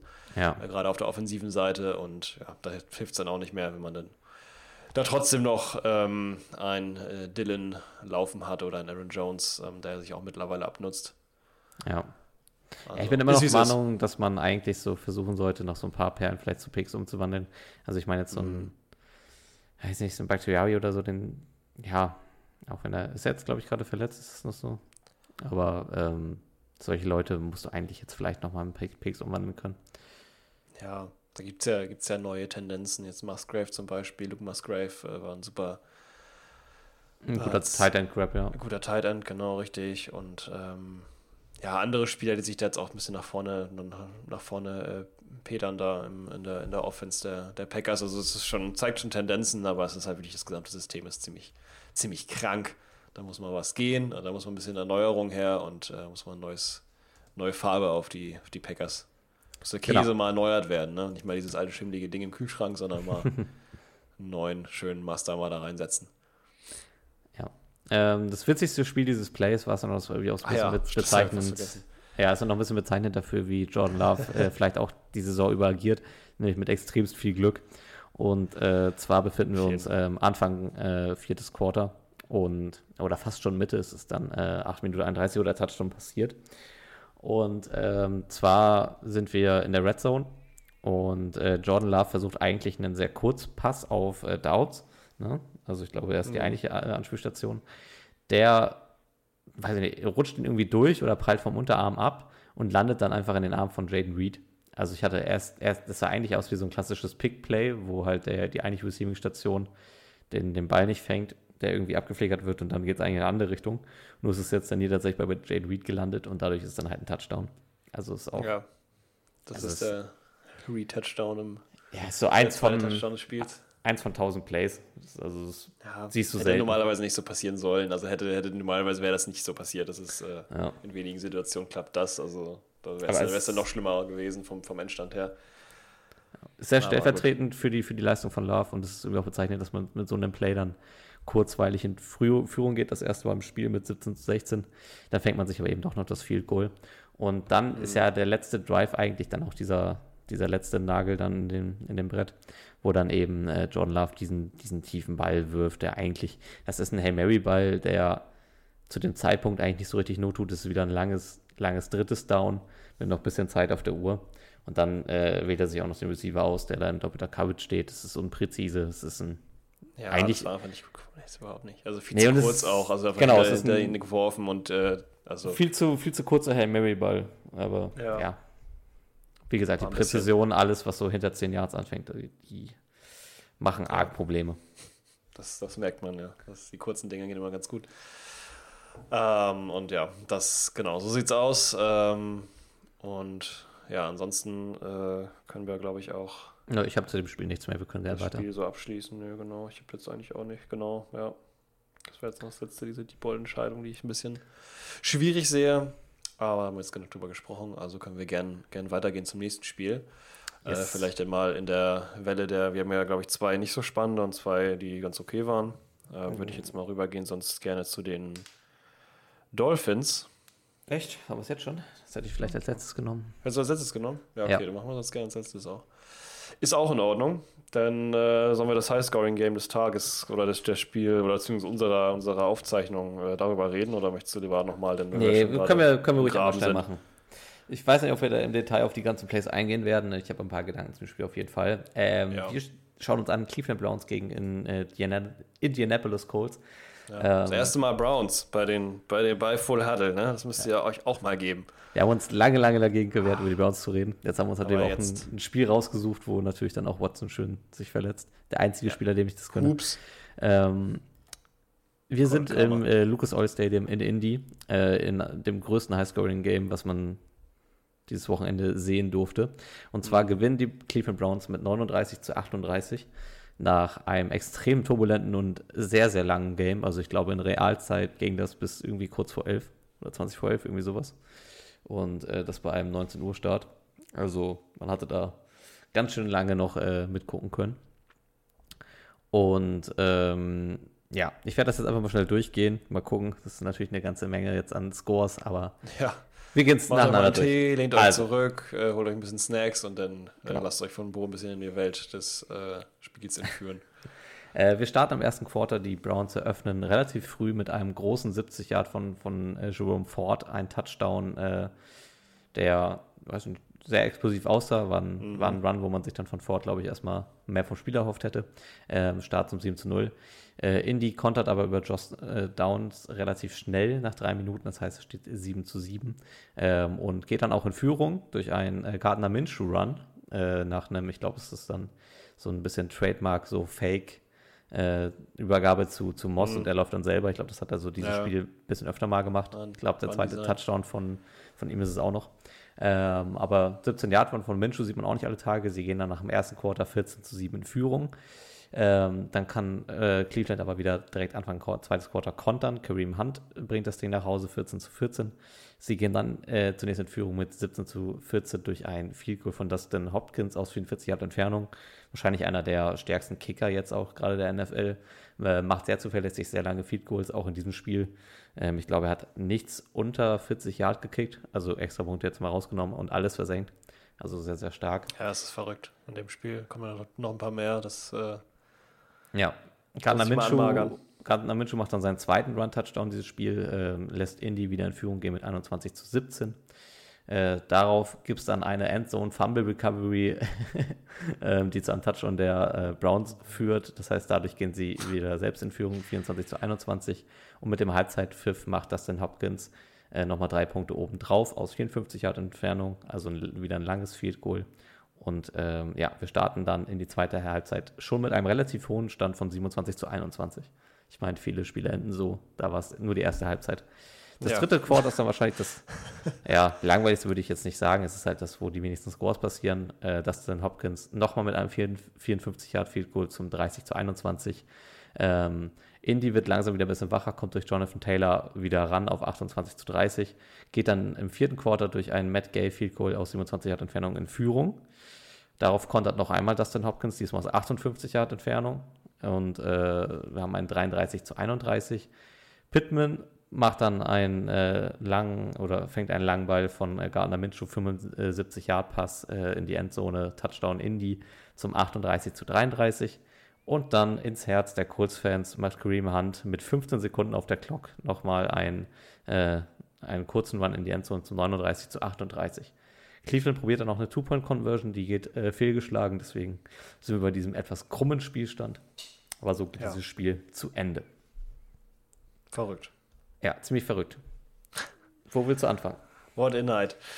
Wo wollte ich anfangen? Äh, also ich könnte natürlich jetzt nochmal eine Gesamtübersicht geben, was ich jetzt allgemein von dem Spiel halte. Also jetzt noch Ja, können wir gerne, wir können gerne erstmal ein bisschen im Allgemeinen drüber reden. Weil ich schwierig, also ich meine, ich habe mir ziemlich viel aufgeschrieben, was die einzelnen Plays angeht und sowas, aber gerade wie du sagst, so die einzelnen Plays weiß ich jetzt nicht. Also ich würde jetzt eher den Rahmen schaffen und würde sagen, die Browns haben gewonnen, aber meines Erachtens nach haben sie nicht wirklich gewonnen. Sie haben da teilweise auch eben Glück gehabt oder die Defense hat halt gut agiert Nee, äh, wir, mit bestimmten Situationen. wir können es ja mal frei raussprechen, die Colts sind ganz schön beschissen worden.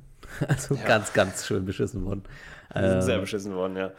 Also Und, eigentlich, ähm, ich nehme das jetzt ein bisschen vorweg, wir können dann noch mal ein bisschen allgemeiner drüber reden. Also eigentlich gewinnen die Colts beim Stand von 38 zu 33 ähm, mit 40 Sekunden auf der Uhr, weil sie dann eigentlich einen Game-Winning-Sack ähm, bei, äh, bei Walker schaffen. Äh, da gibt es aber eine Illegal Contact Flag irgendwo im Spiel, die niemals eine Flag ist. Und direkt im, im äh, Play danach, wo die Colts eigentlich das noch weiter gut verteidigen, kommt dann noch eine Pass Interference, die auch eine, eine Flag ist, die niemals so gepfiffen werden sollte. Also die, die Refs haben hier die Browns äh, dann am Ende echt gewinnen lassen. Ähm, ansonsten allgemein war es ein Spiel auf Augenhöhe, würde ich schon sagen. Ähm, aber eins, weiß ich nicht, also die Browns Defense, obwohl sie jetzt so viele Punkte geschluckt hat, würde ich immer noch so als, als stärkste Unit in dem Spiel, glaube ich, raus, rauswerfen. So. Also Ja, genau. ganz Das ist also, was ich auch sagen wollte, eben halt, dass die, Ja. dass die, ähm, also, dass die Defense da gut agiert hat, hat auch einige Punkte erzielt, das auch ganz gut war. Die mhm. Browns mhm. wurden so ein bisschen eben durch, die, durch diese ganzen Geschichten, also halt eben diese Interception, die dann halt zum Beispiel auch, war auch eine Situation, eine Interception, die, oder ich, das meinst du vielleicht sogar gerade, weiß ich jetzt gerade gar nicht, mhm. ähm, eine Interception, ähm, die im ersten Quarter, ich glaube, für fünf Minuten im ersten Quarter war das. Nee, nee das, was, das, was, das, was ich gerade meinte, war alles ganz, ganz am Ende. Ah ja, okay, nee, das, was ich meine, war am Anfang sogar noch eine Situation, da gab es eine Interception von, von äh, Watson, die mhm. dann aber als Incomplete Pass gewertet wurde, obwohl es meines Erachtens eine komplette Interception war, aber gut. Stimmt, Glück gehabt. Davor gab es sogar eine Interception noch, äh, die, die Watson geworfen hatte. Ich fand, das Spiel wurde nachher durch PJ Walker, wie schon letztes Mal auch, mark my words oder, oder hate my words, ich fand, das Spiel wurde besser, angenehmer, mhm. schöner mhm. von der Offense der, der Browns. Von daher fand ich die Offense nicht stark. Die Defense hat halt Punkte geliefert, die waren wichtig. Die Colts haben in verschiedenen Situationen nicht so brilliert oder konnten nicht so brillieren, eben aufgrund der Defense, waren ansonsten aber extrem explosiv und gerade diese, diese ähm, Design-Run-Plays von Gardner Minshew fand ich sehr stark. Und ähm, eben auch die ja, Situation, ich finde, man kann so ein bisschen Züge ziehen zu Anthony Richardson, der auch ähm, auch versucht hat, sehr viel über die Beine zu lösen. Gardner Minshew schafft das aber irgendwie auf eine ganz andere Art und Weise und eben ein bisschen, äh, bisschen lebhafter und ein bisschen weniger, sich selbst davon Bus zu schmeißen. Ja. Und halt eben manche Momente von ihm auch eben sehr stark. Also viele Momente, wo Watson eher gestruggelt hätte, hat er denn, er dann geschafft, wie zum Beispiel mal so ein Jump Pass über die über die äh, Line vor ihm mit äh, bestehend aus O-Linern und D-Linern, die sich da verkämpfen, dass er einmal mal springt und ihn rüberschmeißt und dann mal ordentlich anliefert. Also äh, Gardner Minshew gefällt mir sehr gut. Ähm, von daher würde ich sagen, eigentlich ein offensiver Win von den, äh, von den Colts, wenn die Defense der Browns nicht wäre. Von daher äh, starke Offense der Colts, stark, äh, starke Defense der, der äh, Browns. Ähm, und andersrum, ja, würde ich es eher als, als äh, schwächere Units auf der anderen Seite betrachten. Hm. Ich finde am Minshew gerade bemerkenswert. Ich habe irgendwie das Gefühl, dass er das ganze Gamescript, was eigentlich mehr auf Richardson zugeschrieben war, selbst annimmt und sich so ein bisschen in dem weiterentwickelt. Also das, was ja. du auch gerade meinst mit diesen Run-Plays.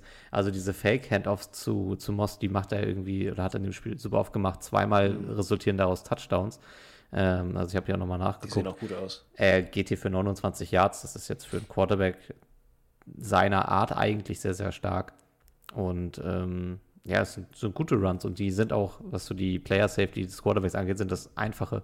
Es ist jetzt nicht, dass er sich da irgendwie noch reinwirft, um nochmal irgendwie drei, vier extra Yards zu gewinnen, sondern nimmt die sicheren Routen, ähm, lässt er die Defense der Browns oftmals auch gut auflaufen.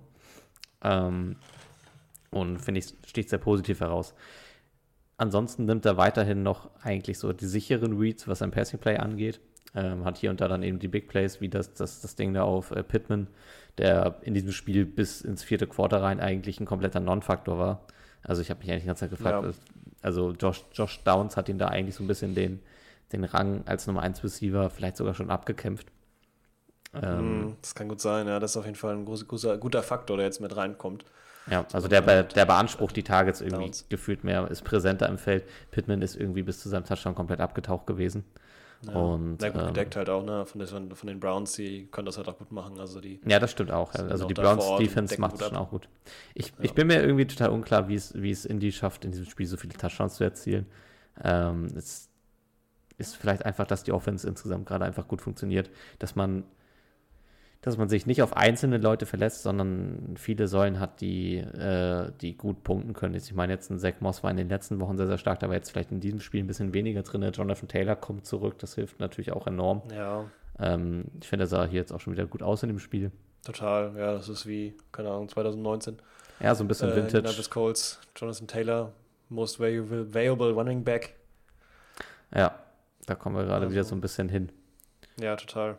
Also es ist, hat mir irgendwie ganz gut getan. Ich dachte eigentlich, dass er überhaupt nicht ähm, als Faktor gilt in dem äh, System, wie es jetzt gerade ist, weil er ja so ein bisschen Probleme hatte mit der, mit der Franchise und eigentlich ja weg wollte. Jetzt ist er da hängen geblieben, so ungefähr, und muss jetzt halt da weiterarbeiten, aber dafür sieht es dann doch irgendwie ziemlich, ziemlich äh, lebhaft aus, was er da veranstaltet hat. Die waren mhm. ziemlich explosiv und auch sehr gut oft durchgebrochen. Auf der anderen Seite muss man natürlich dann auch in dem Zuge ähm, Kareem Hunt und, ähm, naja, Ford hast du schon erwähnt, von dem hätte man sich mehr erwünscht. Ähm, also so wie, so wie Ford ins, ins, Spiel reingestartet ist, dachtest du, hui, der geht jetzt hier in diesem Spiel für irgendwie 200 Yards. Ja. Aber er hat ja dann eigentlich diesen 69-Yard-Run gehabt und danach, glaube ich, nur noch irgendwie fünf, aber sehr viele Carries. Wurde oftmals im Backfield schon, schon getroffen und hat dann mehr Yards verloren eigentlich, als dann noch gewonnen.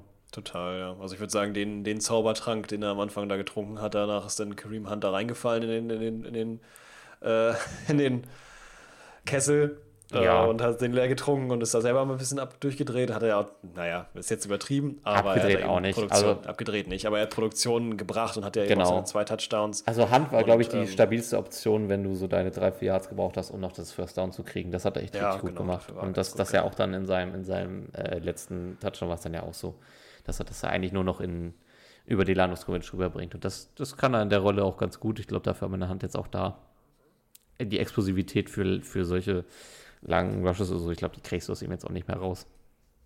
Nee. Das war schon ganz gut. Und eben auch, ja. Gute Aktionen in richtigen Momenten äh, von der Defense eben auch dann in der Endzone auch eben den Gardner, äh, Gardner Mitchell so unter Druck zu setzen, dass er dann eben den Ball fummelt und dann halt eben dieser ja, Pick Six, sage ich mal fast schon, oder der Strip Sack zum, zum Touchdown, der Defensive Touchdown passiert. So, ja, ganz spannende Momente, also kann man sich vielleicht highlightmäßig mal angucken, wenn man das will. Mhm. Aber ist jetzt, wie gesagt, auch ein bisschen. Also finde ich, in die Kategorie gehört das Spiel oder die, ja, dieses äh, Spiel rein, dass nicht immer die Mannschaft, die dann gewinnt, gerade wenn es so knapp ist, das Ergebnis, äh, auch wirklich die Mannschaft ist, die jetzt tendenziell auf allen Positionen besser war. Ähm, aber ja, ich finde, halt ich finde, die Browns waren eigentlich nur in der Defensive besser. Also Defensive Unit ja. ja, hat ja immer noch richtig so, so Magical Moments, also unter anderem das äh, geblockte Field Goal Anfang zweite, des zweiten Quarters äh, kam, kam gut böse. Äh, dann dieser mhm. Defensive Touchdown und Miles Garrett als Ganzes ist für mich eigentlich so ein Defensive Player of the Year Candidate. Also Miles Garrett gefällt mir richtig, richtig gut. Das ist so für mich so eigentlich so das Sinnbild ja. dieser Browns Defense. Ja, auf der offensiven ja, Seite, ähm, ja, wir haben es schon kurz angesprochen, Watson verletzt sich ähm, relativ früh im Spiel, nachdem er von fünf äh, Attempts eine Completion gemacht hat, eine Deception geworfen hat. Eigentlich zwei. Also ich sehe das eigentlich wie du, dass du, also ich fand es auch ja. wieder eine Frechheit, dass die zweite nicht gezählt hat. Ähm, he call it a day, würde ich sagen, ne, danach. Ja, he call it a day. Und ich habe gemacht, was ich konnte. He may call it a franchise. Also ich glaube nicht, dass, ja. dass, dass, sie bei uns damit noch äh, glücklich werden. Also, ne, also rein, was du dir selbst, was so eigentlich hast du ja gedacht, du holst dir mit Watson jemanden rein, der dich sportlich weiterbringt äh, und äh, du nimmst halt diesen Image-Schaden in Kauf. Jetzt hast du Image-Schaden und einen Quarterback, der dir einen Cap-Space-Schaden angerichtet hat. Eigentlich ist, eigentlich ist mit dieser ganze Deal so ein richtiges Worst-Case-Szenario geworden. Ja, und das, das macht die Browns halt eben auch so unattraktiv. Ja, das hat er, das hilft vielleicht der NFL im Gesamten, dass äh, Franchises jetzt nicht mehr so blindlings Geld auf irgendwas werfen werden. Ich glaube, Quarterback-Verträge werden niemals wieder so lukrativ aussehen, wie der den Watson gekriegt hat.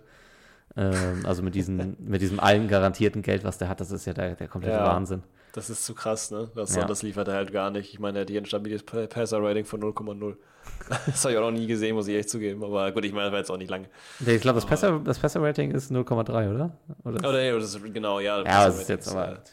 Ja. Oder QB-Rating. Also, Walker macht das auch jetzt vom Passing Play nicht unbedingt besser, aber ich habe das Gefühl, der ist mehr in der Mannschaft drin und der, ja, der weiß so, wie der, wie der Rhythmus funktioniert. Ich finde, äh, das, Offen das offensive Design der, der, Browns gefällt mir noch nicht so. Ich weiß nicht, wieso du Mary Cooper nicht in ein Spiel ein, eingebracht bekommst. Also es ist ja das eigentlich, ist komisch, ja. es ist ja eigentlich schon klar der beste Receiver, den du da hast. Ne? Wenn du die Truppe jetzt anguckst mit äh, Elijah Moore, äh, Donovan People Jones, und Junko nehmen wir natürlich als Zeit dann auch noch mit rein. Da ist ja, ja. Amari Cooper eigentlich schon vom reinen Talent der klare A-Receiver. Und ja, dass, klar, dass, also. dass der irgendwie so bis, also erstmal in der gesamten ersten Halbzeit, glaube ich, gar kein Faktor war und dann auch erst im, im dritten so langsam ankommt. Ich weiß nicht. Ich habe ein bisschen das Gefühl, das liegt daran, dass sich, dass, äh, sich Walker mit langen Bällen noch nicht wohlfühlt und ähm, tiefere Targets selten nehmen will, deswegen auch selten in seine Richtung guckt. Und dann mhm. gehen die Bälle halt eher so ne, auf die anderen Verdächtigen. Aber prinzipiell, ja, ich meine, es sind nur 16, 16 Receiving-Pässe, die ankommen. Das ist jetzt auch nicht so viel.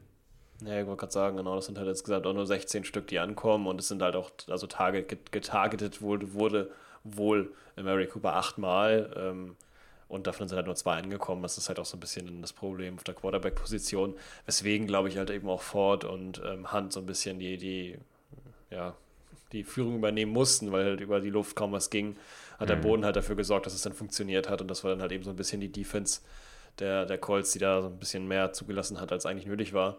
Ja, ich weiß und gar nicht. Also die Colts Defense Ja, es, ist, es ist irgendwie blöd in diesem Spiel, was 39, 38 geht, zu sagen, beide Defense haben eigentlich ja, solide Arbeit gut, das müssen wir sowieso sagen, dass wir über ein gewisses ja. Niveau reden. Ne? Also ja. das ist jetzt ein ganz anderes Niveau als andere Mannschaften. Das Aber die Browns sind hier mit einer, mit einer Effizienz rangegangen, die halt tödlich ist. Die machen 316 Total Yards. Das, ist, das ist nichts, was, wo am Ende eine 39 stehen sollte. Ne? Das ist eigentlich eher, eher so, wo du sagst, okay, 316 Yards, das sollte am Ende reicht es vielleicht für, wenn du es gut machst, 20 Punkte.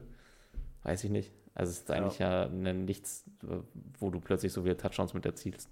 Da hilft natürlich zum einen auch der Defensive Touchdown mit rein, aber ja, also die haben schon punktemäßig überperformt und wie gesagt, ich finde auch die Referees haben dann am Ende dieses Spiel für die Browns gewonnen. Das muss man schon sagen. Ja, so Sehr ärgerlich aus der Kurzperspektive. Sehr ärgerlich, ja. Ähm, sehr stark. Aber ja, auf der anderen Seite wieder natürlich viel Aufwind, weil da sehr kompetitiv rangegangen wurde und eben auch mit Gardner Minshew wieder die Bestätigung, es läuft, es ist gut, es funktioniert, es ist nicht tot, es äh, läuft weiter und es kann auch, kann auch noch kompetitiv sein oder werden. Ähm, jetzt geht es dann äh, nächste Woche ja für die äh, Colts gegen die Saints. Da bin ich auch mal drauf gespannt, was sich oh, da ja. äh, daraus ergibt, ähm, weil da ja auch zwei Mannschaften stehen, wo ich jetzt eigentlich in dem Moment eigentlich die Colts eher als äh, Favorit sehen würde. Stand jetzt auf jeden Fall. Stand, stand, jetzt auf jeden Fall, genau. Stand, ja. stand nach diesem Ergebnis, sage ich mal. Wenn die jetzt so performen wieder, das weiß man ja sowieso nie. Aber man mhm. hat es ja gemerkt, ähm, finde ich es auf jeden Fall die einen klaren Favorit. Die Browns sind gegen die Seahawks ja sogar tatsächlich unterwegs. Ja, das wird auch ein spannendes Ding. Uh, ja. Go Hawks, sage ich da nur. Einen letzten ähm, Gedanken noch. Mich ja. nervt das, dass alle, dass alle Coach-Spieler diesen beschissenen Breastshake als, als Jubel gemacht haben. Der sieht bei jedem scheiße aus. Der sah, bei Minshew, der sah bei Minshew bei beiden äh, Touchdowns scheiße aus. Der sah bei Pitt scheiße aus. Ich weiß nicht, was die sich da gefressen haben, dass man diesen komischen Breastshake machen muss. Aber naja. Ja, das ist, äh, es gibt verschiedene neue interessante Arten äh, zu, zu jubeln. Ne? Hauptsache, es ist nicht zu viel und nicht zu wenig. Äh, ja. Dann sind die auf jeden Fall da happy mit scheinbar. Ja. Muss ich mir nochmal angucken. Ich weiß, weiß das gar nicht. Habe das gar nicht gesehen auf dem Highlight-Tape, glaube ich, oder habe zumindest nicht drauf geachtet, was sie da gemacht haben. Ja, ich habe darauf geachtet und ja. für nicht gut befunden. Okay, ich, äh, ja, ich werde es mir nochmal angucken, ob ich das, wie ich das bewerten kann. Ich werde es dann vielleicht sogar noch sehen, wenn ich mir das Spiel nächste Woche mal anschaue. Ähm, mhm. Und ja. Noch Gedanken dazu? Ansonsten noch Gedanken? Nö. Also wollte ich auch gerade fragen. Nö, äh, habe ich nicht. Sind wir durch bin mit, da ne? mit gut mit dem Game. Das war sehr interessant. Äh, jetzt können wir meinetwegen gerne rübergehen, sonst wieder zu einem Low-Scoring-Game. Ja. Gehen wir doch mal zu Weil dem Spiel, was du, was du dir in komplette gegeben hast. Mir in komplette gegeben habe. Mann, das war so toll, endlich mal die Commanders zu sehen. In sie der richtig stark sind. Ja. Okay, ja. Ähm, ich bringe uns mal erstmal kurz rein ins Spiel, dann kannst du deine, deine Gedanken ja, die, die Scoring Summary dauert ja zum Glück nur eine Minute. Äh, das sind ja eigentlich, wir haben ein Spiel, was 14 zu 17 ausgeht für die New York Giants. Äh, wir haben hier in diesem Spiel gar nichts. Wir haben drei Touchdowns. Ähm, die New York Giants Touchdowns ereignen sich beide im zweiten Quarter. Darren Waller mit dem ersten, am National Titan Day natürlich. Ähm, bekommt einen 15-Yard-Pass von Tyrell Taylor und danach ist es dann äh, Saquon Barkley, äh, der noch einen 32-Yard-Pass, beziehungsweise hat, bekommt halt, äh, glaube ich, einen Shovel-Pass zu und bringt das Ding dann nach Hause zum 14 zu 0 zur Halbzeit. Commanders fällt nicht viel ein, es gibt einen Brian Robinson Junior Touchdown äh, über 4-Yard-Run und das war es dann mit dem Spiel. Ne? Also hier war, ich, also ich habe das nur so ein bisschen mitverfolgt. Äh, es gab, glaube ich, wenig für die Augen. Ich glaube, es gab sehr viele Third and Outs, oder? Also wenn ich mich so richtig äh, entsinnen kann. Ja. Ähm, ja. Aber erzähl ruhig. Wie sieht es denn aus? drei Stunden lang nur drei Touchdowns ins steht. Dann müssen ja. ganz viele Third and Outs äh, passieren. Und es ist tatsächlich, also es ist wirklich, es ist eine, also eine Frechheit. Ich habe mir den, den äh, den, äh, die einzelnen Stats, die Player-Stats noch gar nicht angeschaut, aber ich denke mal, es äh, sieht ähnlich, ja, es sieht ähnlich aus, wie es auch passiert ist. Es wurde viel gepasst, aber es wurde nur wenig angenommen, zumindest auf der Seite von den, von den äh, Washington Commanders, wo mhm. ich ein bisschen mehr invested war, weil ich mal schauen wollte, so jetzt gucke ich mir dieses Spiel an. Ähm, habe die New York Giants als Gegner auch sehr interessant und äh, guck mal, was Sam Howell da so macht und äh, sehe einen Sam Howell, der tatsächlich es vollbringt. Ich habe mir noch einen Screenshot gemacht von den Stats auf dem, auf dem Handy, da habe ich tatsächlich noch mal kurz reingeschaut. Er hat es tatsächlich geschafft, äh, 37 Offensivyards, also inklusive äh, jedem Pass, jedem eigenen Run von, von ihm selber, inklusive den Runs von den Running Backs, ähm, 37 Offensive Yards und 5 Sacks. 5 Sacks in der ersten Halbzeit äh, hinzubekommen. Aua. Und das ist schon echt eine harte Nummer. Ähm, was ja so ein bisschen bezeichnend für das Spiel war, ist halt wirklich das einfach, dass ähm, Passversuche sondergleichen, ähm, gerade in den ersten, ja, in der ersten Hälfte einfach, reden, reden wir jetzt einfach mal kurz darüber, ähm, Passversuche an jeden Spieler, den die äh, Commanders Offense hergibt, ähm, alle einfach komplett nicht angekommen sind. Also ob das jetzt Logan Thomas war oder McLaurin oder was. Es waren einfach immer Pässe und man hat es genau gesehen. Die waren viel zu hoch, viel zu tief, viel zu kurz, mhm. viel zu knapp. Und dann halt eben noch die ganze Zeit der Druck von der Defense, die halt einfach ähm, insgesamt sechs Sacks gelandet hat in, in, diesem Spiel. Es wurde in der zweiten Halb Halbzeit nur noch einer. Ähm, aber da weiß ich nicht. Also das war schon echt, echt äh, grenzwertig, ähm, das so als Quarterback hinzunehmen, so oft äh, da im Gras zu liegen. Ja. Das war echt, also ja, die Giants dachten sich, wer sind die Commanders? Wir kennen die nicht. Ähm, wir spielen also, hier gegen niemanden. Ich finde dementsprechend. Ich finde es ja. kompletter Wahnsinn. Also ich, ich sehe es jetzt auch nochmal vor mir. Ähm, ich glaube, die Possession wechselt innerhalb der ersten Halbzeit zwölfmal. Sind beide Mannschaften sechsmal dabei? Nee, öfter. Wir haben ja fast sind ja fast 20. Also wir haben so viele Possession-Wechsel, ja. weil es liegt aber auch daran, dass, dass, dass ja, keine, keine der beiden Teams diesen Ball länger als zwei Minuten halten kann.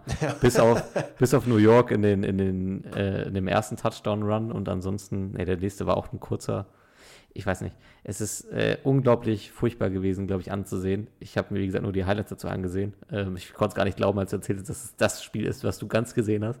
Ähm, ja, ich habe mir davon am meisten versprochen. Ja, krass. Äh, ja. Mhm. ähm, der Vollständigkeit halber kann man noch sagen, dass die Giants in ihrer zweiten Possession das äh, Field Goal nicht treffen. Das heißt, sie hätten sich auch ein bisschen früher aufs Board positionieren können. Das hätte, stimmt, jetzt, ja. hätte jetzt am Spiel aber auch nicht viel geändert. Ähm, ich fand Sam Howell auch auch sehr, sehr wild in seinem gesamten Spiel. Also was ja, auch gerade meint, ist so alles, diese, so die Attempts und Completion sprechen ja eigentlich so für sich. Ich finde die Interception, die er wirft, die ist furchtbar, die ist auf, die ist eigentlich sogar für College-Niveau zu wenig, wenn man sich das ansieht. Ähm, erstmal, wie er den Ball selber wirft, äh, in den Rücken zu kurz in einem, mhm. in einem so einladenden Bogen für die Defense, wo du sagst, ah, das ist richtig so Cherry-Picking, wie du den, wie du den intercepten kannst. Und ja, wirklich zeitgleich im Play, was ich viel schlimmer finde, hatte eigentlich zwei Stationen komplett offen, die beide das First Down kriegen würden. Und ähm, also diese Entscheidungsfindung und dann auch die Umsetzung dieses Passes, diese Interception ist auf, auf allen Ebenen eine komplette Katastrophe. Ja, das und, ist wirklich traurig, ja. Da war ich auch ein bisschen enttäuscht, als ich das gesehen habe. Ja, Vor allen Dingen, weil der, weil, der, weil der Touchdown, der passiert ist, ne? jetzt kann man ja sagen, es sieht zumindest ein Touchdown. Ja, ja das ist nur passiert, weil. Weil äh, diese weil, Deception weil da war. nee, weil, weil, äh, weil Shepard einen Punt gemacht hat. Ach so, stimmt. Äh, Ach, Shepard hat ja. einfach den Punt fallen lassen und dann ist natürlich lustigerweise da gerade ein Defensive-Spieler, der, der wie es ja meistens so ist, ne? die sind ja, ja schnell ja, da. da bist du schon. Ähm, das habe ich, das hab ich drin. Genau, das habe ich später in meinen Notizen drin. Ne? Das äh, wollte ich nur kurz vorwegnehmen. Ja. Dass das passiert ist das, das Einzige, was man eigentlich sagen kann, was ein Highlight ist für die Offense der, der Commanders, wo jetzt die New York Giants ja eigentlich nur in Anführungsstrichen einen Touchdown mehr geliefert haben äh, das Highlight nur dann entstanden ist, weil die 10 Yards oder 15 Yards oder 20 Yards, soll das gewesen sein, vor der Endzone waren. Und ja, dementsprechend stimmt. das natürlich relativ leicht ist für einen Running Back da einen Touchdown zu machen, was über die Luft gar nicht funktioniert hat, weil äh, das gar nicht ging. Also gerade in der Endzone, wenn dann so ein passschwacher Quarterback da steht, in der Endzone ist Endgegner. Also mhm. da äh, was reinzubringen, ist super schwierig und das ist natürlich nichts für Sam Hole, deswegen da dann der Touchdown. Lustigerweise wollte ich dir genau in dem Moment schreiben, ähm, na, wie schön, dass wir äh, McLaurin und ähm, äh, Robinson aufgestellt haben bei Fantasy, weil die bringen ja beide gar nichts, weil McLaurin zu dem Zeitpunkt auch null, null Receptions und genau in dem Moment, als ich das, habe ich dann die Nachricht wieder gelöscht, genau in dem Moment macht dann Robinson den Touchdown und dachte mir, okay, gut, zumindest einer freut sich.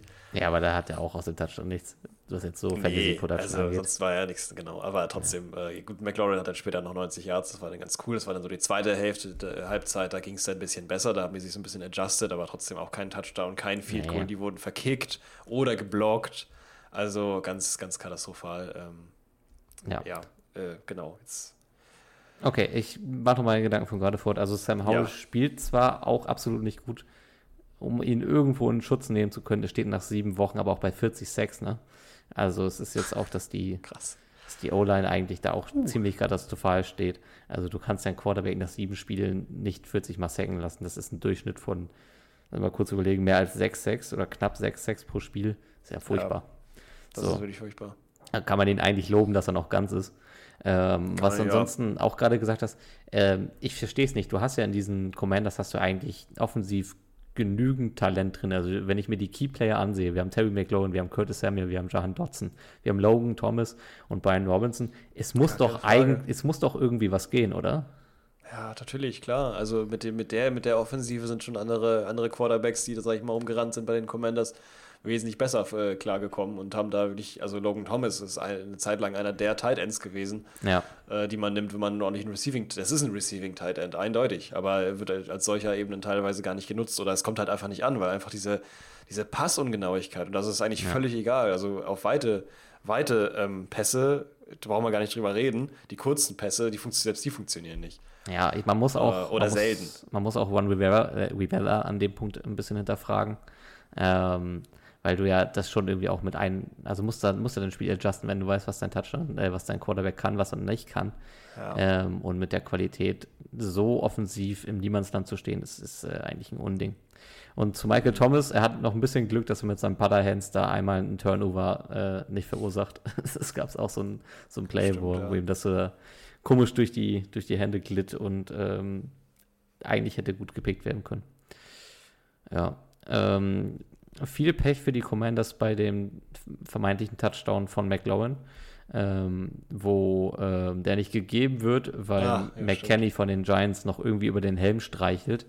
Und ähm, dadurch wird es dann nur dieser Field Goal Versuch, der dann auch noch äh, geblockt wird am Ende. Also, dass aus dem Play dann gar keine Punkte erzielt werden, ist dann halt natürlich auch Pech für die Commanders. Ähm, ob das jetzt spielentscheidend war, ich weiß nicht. Aber, also in dem Moment wahrscheinlich schon, Ja. weil ich glaube, es war im Ende drittes Quarter. Es hätte also zumindest dann schon mal einen Ausgleich gegeben. Aber, boah, hätte man, hätte man vielleicht mit dem Spiel in die Overtime gehen können.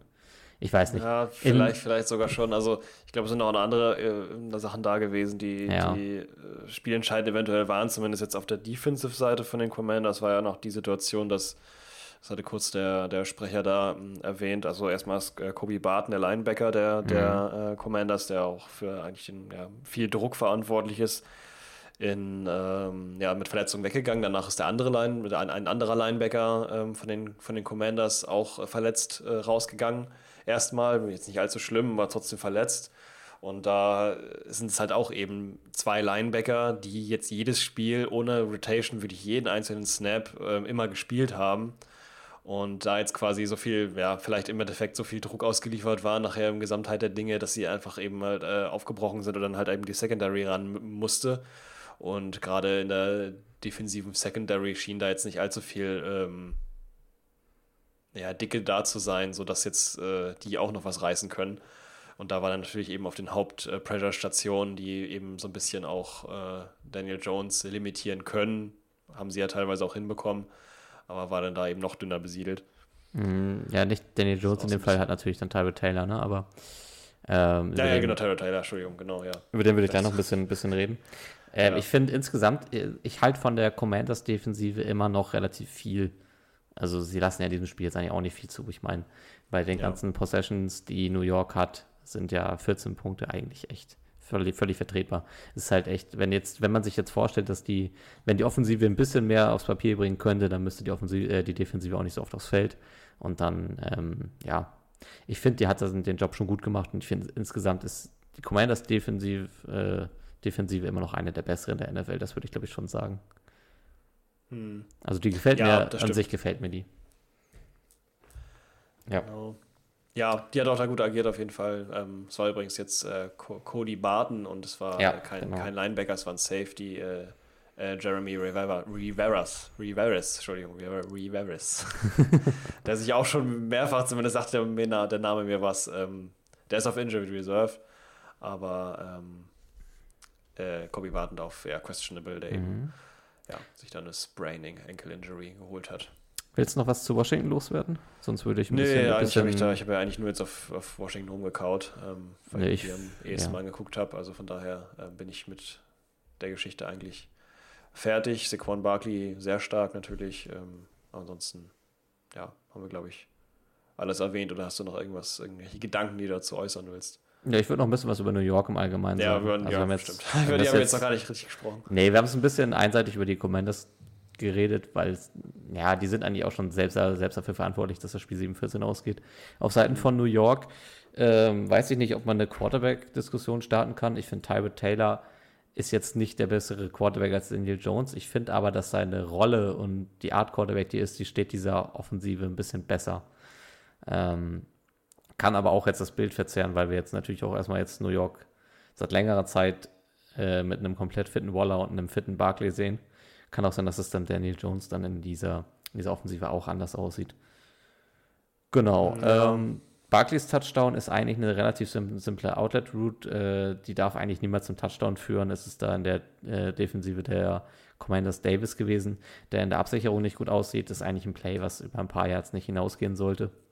Ähm, und sonst, ja, wir hatten kurz drüber gesprochen. Sterling Shepard macht, macht bei dem Fair Catch natürlich ein richtig schönes Geschenk für die Commanders. Ähm, bei seinem Punt-Return-Versuch. Er sieht ja schon echt ziemlich affig aus. Ja, das war ja zweimal so, dass es nicht gut funktioniert hat. Also es mhm. äh, war dann auch für Shepard eben eine ziemlich, ziemlich traurige Angelegenheit. Aber das sah wirklich richtig traurig aus. Also den dann einfach so flop liegen zu lassen. Ja. Und eben halt vorher noch zu berühren, so doof durch die Lappen gehen zu lassen, richtig im wahrsten Sinne des Wortes. Ja, das sah schon. Die Lappenhände. Das sah schon echt scheiße aus. Ja, das sah schon echt schlimm aus. Hätte, dürfte auch so nicht passieren. Also, dass er dann danach so, so an der Seitenlinie saß und dann wirklich das Tuch über sich über den Kopf gezogen hat und ja. äh, tief zerstört war und danach auch nicht mehr aufs Feld durfte. Ja, das war schon. Ähm, der hat Mutter angerufen, ob er abgeholt werden kann. Ja, leider schon. Wobei ich an sich nicht, nicht wenig von dem halte, so als Receiver auch, aber das, das zeigt er einfach da nicht. Ja, ich glaube, der, der ist, glaube ich, zu vielen Verletzungen erlitten, als dass er ja. nochmal richtig auf NFL-Niveau kommt. Ich habe auch immer sehr, sehr viel von dem gehalten, aber er hat dann natürlich auch immer hier und da Beschwerdchen gehabt, dann hat er immer längere Ausfälle gehabt. Dass er so richtig, Anders, richtig mehrere Spiele am Stück gemacht hat, das hat man eigentlich selten gesehen. Ja, leider. Das ist halt einer der, der, der vielen geplagt oder Injury geplagten Spieler, die da jetzt nicht so wirklich mhm. aufgehen, vielleicht irgendwo mal in einer anderen Mannschaft. Ansonsten haben wir natürlich dann da äh, Jalen Hyatt, der ordentlich Gas gegeben hat und richtig schön gut als, als schneller, ähm, speediger Wideout fungiert hat. Neben mhm. Darren Waller, der so ein bisschen die Kurzrouten abgedeckt hat, auch sehr gut mit, mit den meisten Receiving Yards. Ja, ich finde eigentlich, dass, dass, dass, Darren Waller alles abgedeckt hat, was so, was Receiving ja. eigentlich abgeht. Zeitweise schon, das stimmt, ja. Neben den Explosiven, ja, gut, Hyatt war jetzt ja auch eher, es waren in der gesamten Spielzeit zwei Catches halt für 75 Yards, das heißt 37,5 im Schnitt, also dann schon eher so ein bisschen die Whiteout-Rolle, aber trotzdem mit den 14 Yards Average von den äh, sieben Receptions von Darren Waller ist natürlich eine andere Nummer, ne? plus ein Touchdown. Also ja. das ist schon eine harte Nummer. Also der, ähm, der, der acht Targets und sieben gefangen. Ja. Also. Der Receiving Room der, der Giants bleibt nach wie vor echt ein Problemfall. Also ja. das, das würde ich schon behaupten. Er ähm, wird schnell dünn. Ja, voll. Ein Personal möchte ich noch hervorheben und das ist Deontay Barks. Das ist der, das, äh, der Cornerback der, der Giants. Ist ein, äh, ich weiß gar nicht, wann sie den gedraftet haben, ähm, aber ist ein sehr, sehr vielversprechender Rookie. Ähm, eigentlich vielleicht sogar ein kleines Juwel, was sie da haben. Der ist auch derjenige, der die Interception fängt. Ähm, insgesamt ja. dann die Giants defensiv in der, in der richtigen Richtung. Immer noch nicht so ganz überzeugend, aber in der richtigen ja. Richtung. Erstrunden-Pick, by the way. Ja. 101, 24. Pick. Doch, ein Erstrunden-Pick, dachte ich. Wusste ja, ich, wusste ich gerade nicht mehr. Ich hatte irgendwas im, im Kopf, so irgendwo an der Schwelle zu Runde 2. Aber der, sieht, der sieht echt richtig gut aus. Ja, ist auch schön, dass sie sich da äh, neben der sowieso schon, zumindest an der, dies, der, in der ähm, Defensive Line, ähm, gut aufgestellten Mannschaft noch so ein bisschen hinten verstärken, finde ich sehr gut. Also war ja auch in dem Spiel, wobei das jetzt nicht wirklich, ähm, ja, man nicht wirklich jetzt als Beispiel nehmen kann, äh, ist natürlich schön, dass jetzt hier Thibodeau ähm, 1,5, also 1,5 Sex hat und äh, Dexter Lawrence äh, Second noch zwei Sex obendrauf, aber das jetzt bei der O-Line, die da äh, komplett eingebrochen ist, beziehungsweise Sam Holder so ein bisschen darum gebeten hat, gesackt zu werden. Mhm. Ähm, auch vielleicht jetzt nicht so die repräsentativste äh, Statline, weil die trotzdem gut agiert haben und ja, auf jeden Fall. Liebe Grüße an den äh, Banks. Wir hoffen, wir sehen mehr Interceptions. Genau. Okay, letztes genau. Spiel des Tages. Äh, ja, ich würde noch kurz sagen, genau, ich, ähm, die, die, die Partie, die ich mir erhofft habe und was wahrscheinlich dann eher passieren wird, als dass, dass, das im Super Bowl passiert. Tatsächlich nächste Woche spielen die Washington Commanders gegen die Philadelphia Eagles. Meine, meine Super Bowl Prediction. Da können wir mal sehen. Ja. Ob das äh, im Kleinen schon mal, ob das im Großen funktioniert. Wahrscheinlich eher nicht. Wahrscheinlich wird das das einzige Matchup, was so aussieht werden. Ähm, bin mal sehr gespannt. Können wir gleich drüber reden, ob wir, ob wir, das äh, mit reinnehmen wollen oder nicht. Aber ja. Nee, Kleines. nee, deswegen nicht. Ich finde es so lustig, dass es dann äh, entsteht, weil ich äh, da gemeint, das ja quasi meine Prediction war für den, für den Super Bowl. Ja. Die Eagles und die, die Commanders und die eben halt nächste Woche mal der, die Ehre haben, gegeneinander zu spielen. Mhm. Genau. Ansonsten, wenn wir schon beim Thema Eagles sind, ne? Ja, lass reingehen. Die Eagles empfangen die Miami Dolphins ähm, und äh, gewinnen dieses eigentlich auch Topspiel äh, dieser Woche mit 31 zu 17 in einer relativ beeindruckenden Leistung. Ähm, um das scoring-technisch einmal kurz einzufangen, äh, die äh, Eagles starten mit einem Field Goal in das Spiel hinein nach sieben Minuten, also lange Zeit passiert erstmal noch nichts. Äh, die Dolphins kontern selbst mit einem Field Goal, das heißt nach dem ersten Quarter steht es 3 zu 3. Im zweiten Quarter nimmt das Ganze dann Fahrt auf. Äh, Dallas Goddard fängt den ersten Touchdown der Eagles, äh, um auf 10 zu 3 zu stellen. Äh, Jalen Hurts mit einem Tush-Push-Touchdown ähm, schließt an zum 17 zu 3. Dann gibt es vor der Halbzeit noch einen Touchdown von Tyreek Hill zum 10 zu 17. Ähm, dann kann Miami im dritten Quarter noch einmal auf gleich stellen, 17 zu 17. Äh, es kommt äh, durch einen Interception Return ähm, über 22 Yards zum Ausgleich. Dann kommt nochmal AJ Brown, um die äh, Eagles wieder in Führung zu bringen, äh, mit einem 14-Yard-Pass von Jalen Hurts. Und am Ende ist es dann äh, Kenneth Gainwell, der über 3 Yard äh, mit 31-17 den Deckel draufsetzt. Genau. Sieht's aus. Das war das spannende Game im nicht Lincoln Park, sondern im Lincoln Financial Field in Philadelphia. Spannend. Wie hat dir die Jerseys gefallen? Wichtigste Oh, Frage. Besser Die als, als Eagles. letzte Woche. Das, ich finde äh, ich find dieses Eagles-Logo, das alte, das sieht irgendwie so ein bisschen witzig cartoonig aus. Ich finde, das, hat voll, mag sich, das hat sich in der, in der Anzeige auch extrem mit diesem äh, minimalistisch modernen Dolphins-Logo so ein bisschen gebissen. Also das fand ich so ein bisschen, bisschen charmanter. Ja, Ähm, das ist ja auch noch ein anderer Grünton, als die Eagles jetzt heute haben. Das, äh, was die Eagles heute haben, ist ja eigentlich mehr in so ein, wie nennt man das denn, so ein Teal? Ja, weiß Nennt man das so, den- den so Farbton? Sumpfgrün. Ja, ja, genau, eher so ein, so ein Sumpfgrün mit mehr blauen Teil. Das, was sie hier gerockt haben, So. das ist ja eigentlich, eigentlich eher so Jetsgrün. Ja, Würde ist ich- richtig schönes Grün mit Weiß, so richtig schön Eagles, also richtig, Ja. ja, also, ja so ein Jetsgrün fast schon, das stimmt, ja, das kommt hin. Aber ähm, mir gefällt äh, mir gefällt das mit den Flügeln an den, an den Helmen sehr, äh, sehr gut. Mm, das Die- gefällt mir auch sehr gut. Die finde ich, sehr, die finde ich ein bisschen schicker als die jetzigen. Ja, den kann ich was abgewinnen. Also hier Ja, schön. bin, bin ich Retro oder Vintage äh, Co Cosplay, würde ich fast sagen, äh, Jersey-mäßig auf meine Kosten gekommen. Auch ein geiles Cosplay, also Retro, Retro-Look, Rocken Ja. auf, auf der nächsten Halloween-Party. Den einen oder anderen Dolphins-Fan kannst du damit auf jeden Fall erschrecken. Ne?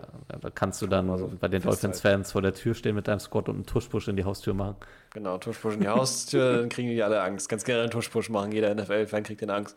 Hast du das Weil mitbekommen? das hat frech oft funktioniert. Was denn? Ähm, da, da haben sich ja dann die Reporterseite, also es gibt dann ja immer so, du hast ja dann immer so deine Reporter, die so Fans von Franchise sind und immer dann so, so versuchen, so Diskussionen anzustoßen. Und ähm, einer von der Dolphins-Seite, der hat dann jetzt, äh, wollte jetzt die Diskussion an, ansprechen, ob jetzt diese Tush-Push-Sachen, ob man die nicht verbieten soll, die sind doch, ähm, er wollte das dann, glaube ich, auch irgendwie über Player Safety ähm, mit regeln, dass man sagt, oh, das ist doch irgendwie so spielgefährdend und ähm, ich weiß gar Oh. nicht.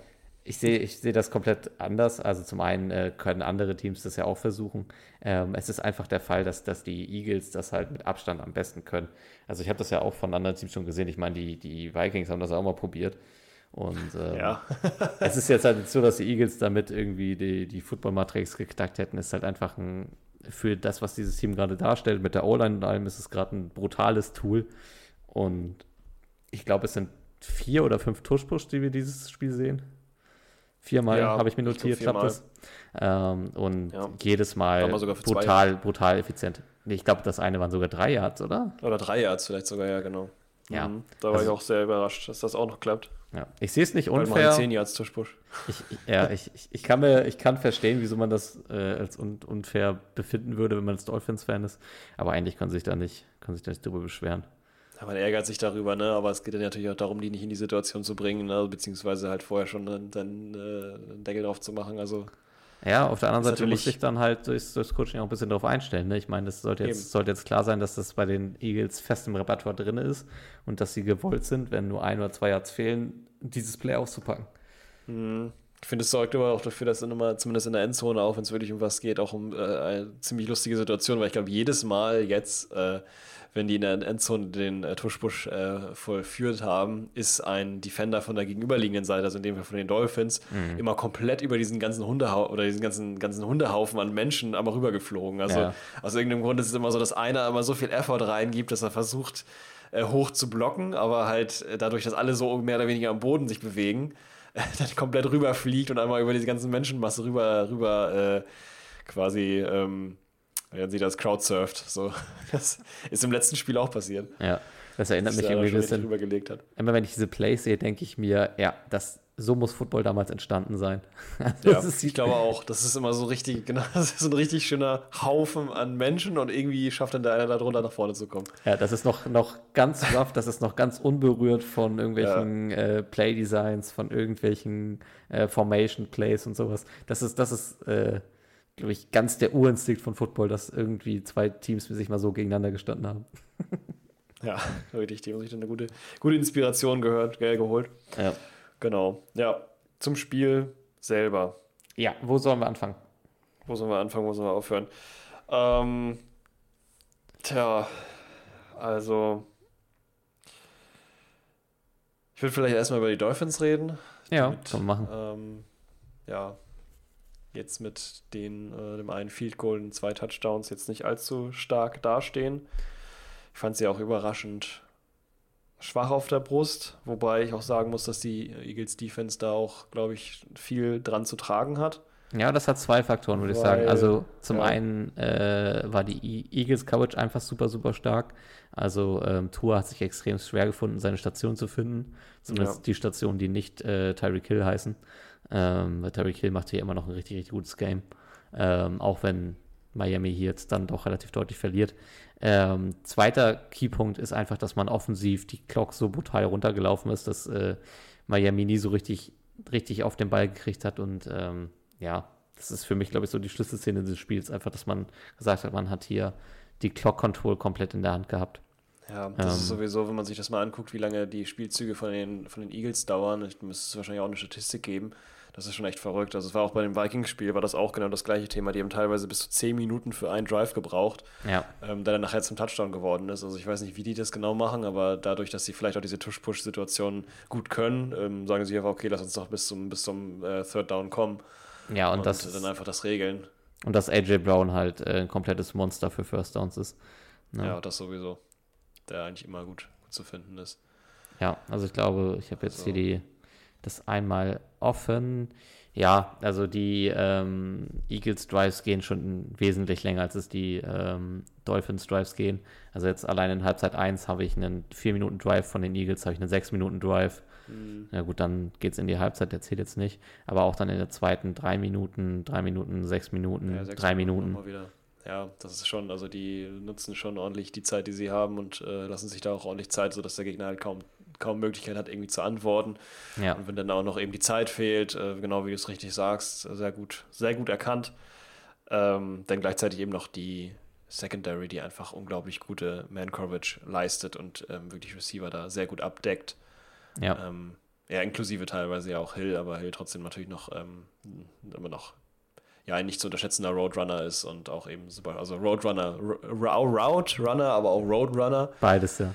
beides so ein bisschen, genau, Ey, und dementsprechend. Das sieht man gerade beim Touchdown von, von Ty- Tyreek Hill ganz gut. Das ist äh, eine sehr schön geworfene Bogenlampe von Tour äh, im hinteren Teil der Endzone, wo Hill, glaube ich, einfach drei Leuten davonläuft. Also Mhm. ja, das das ist, richtig. speedtechnisch ist das, ist das schon aso, asozial schwer zu verteidigen. Ja, ich habe ich hab das mal umgerechnet, um das mal für so sinnbildlich darzustellen. Es ist ja so, Mhm. dass die momentan schnellsten Spieler ja eigentlich alle aus der Miami Offense kommen, also Marie Mostert oder Hill. Und Hill mit seinem, hä? A-Chain auch, wenn der fit ist. Ja, Chain auch, natürlich, genau, aber der schnellste Spieler in dem Fall, ähm, also ich glaube, da ist die Spitze dann halt eben äh, Hill, Mossad, ähm, Chain Mhm. und sind aber ungefähr beide alle ähnlich und das sind äh, tatsächlich bei dem schnellsten Spielzug, den er gemacht hat, Hill, äh, hat er, ähm, sagen und schreiben, 36 km/h hingelegt. Das kostet Geld in würdest du- Deutschland. Das kostet Geld in Deutschland. Da würdest du in der 30er-Zone aber schon schön zur Kasse gebeten. Mhm. Und das ist schon krass. Also, ich glaube, normale Laufgeschwindigkeit von einem untrainierten Menschen liegt irgendwo bei 15 km/h oder 20, wenn es hochkommt. Ja, ich glaube, ticken wir vielleicht Also- schon, aber ja. Also ich glaube, ein durchschnittlicher Sportler läuft 30 km/h. Echt? Oh, du kannst nur verschätzt. Ja, so ein, ein Sportler, so, ne? Also wenn ich jetzt so sage, Ja. so. Und ich glaube, so ein Otto-Normal-Typ schafft schon im Sprint vielleicht so seine 22, 24.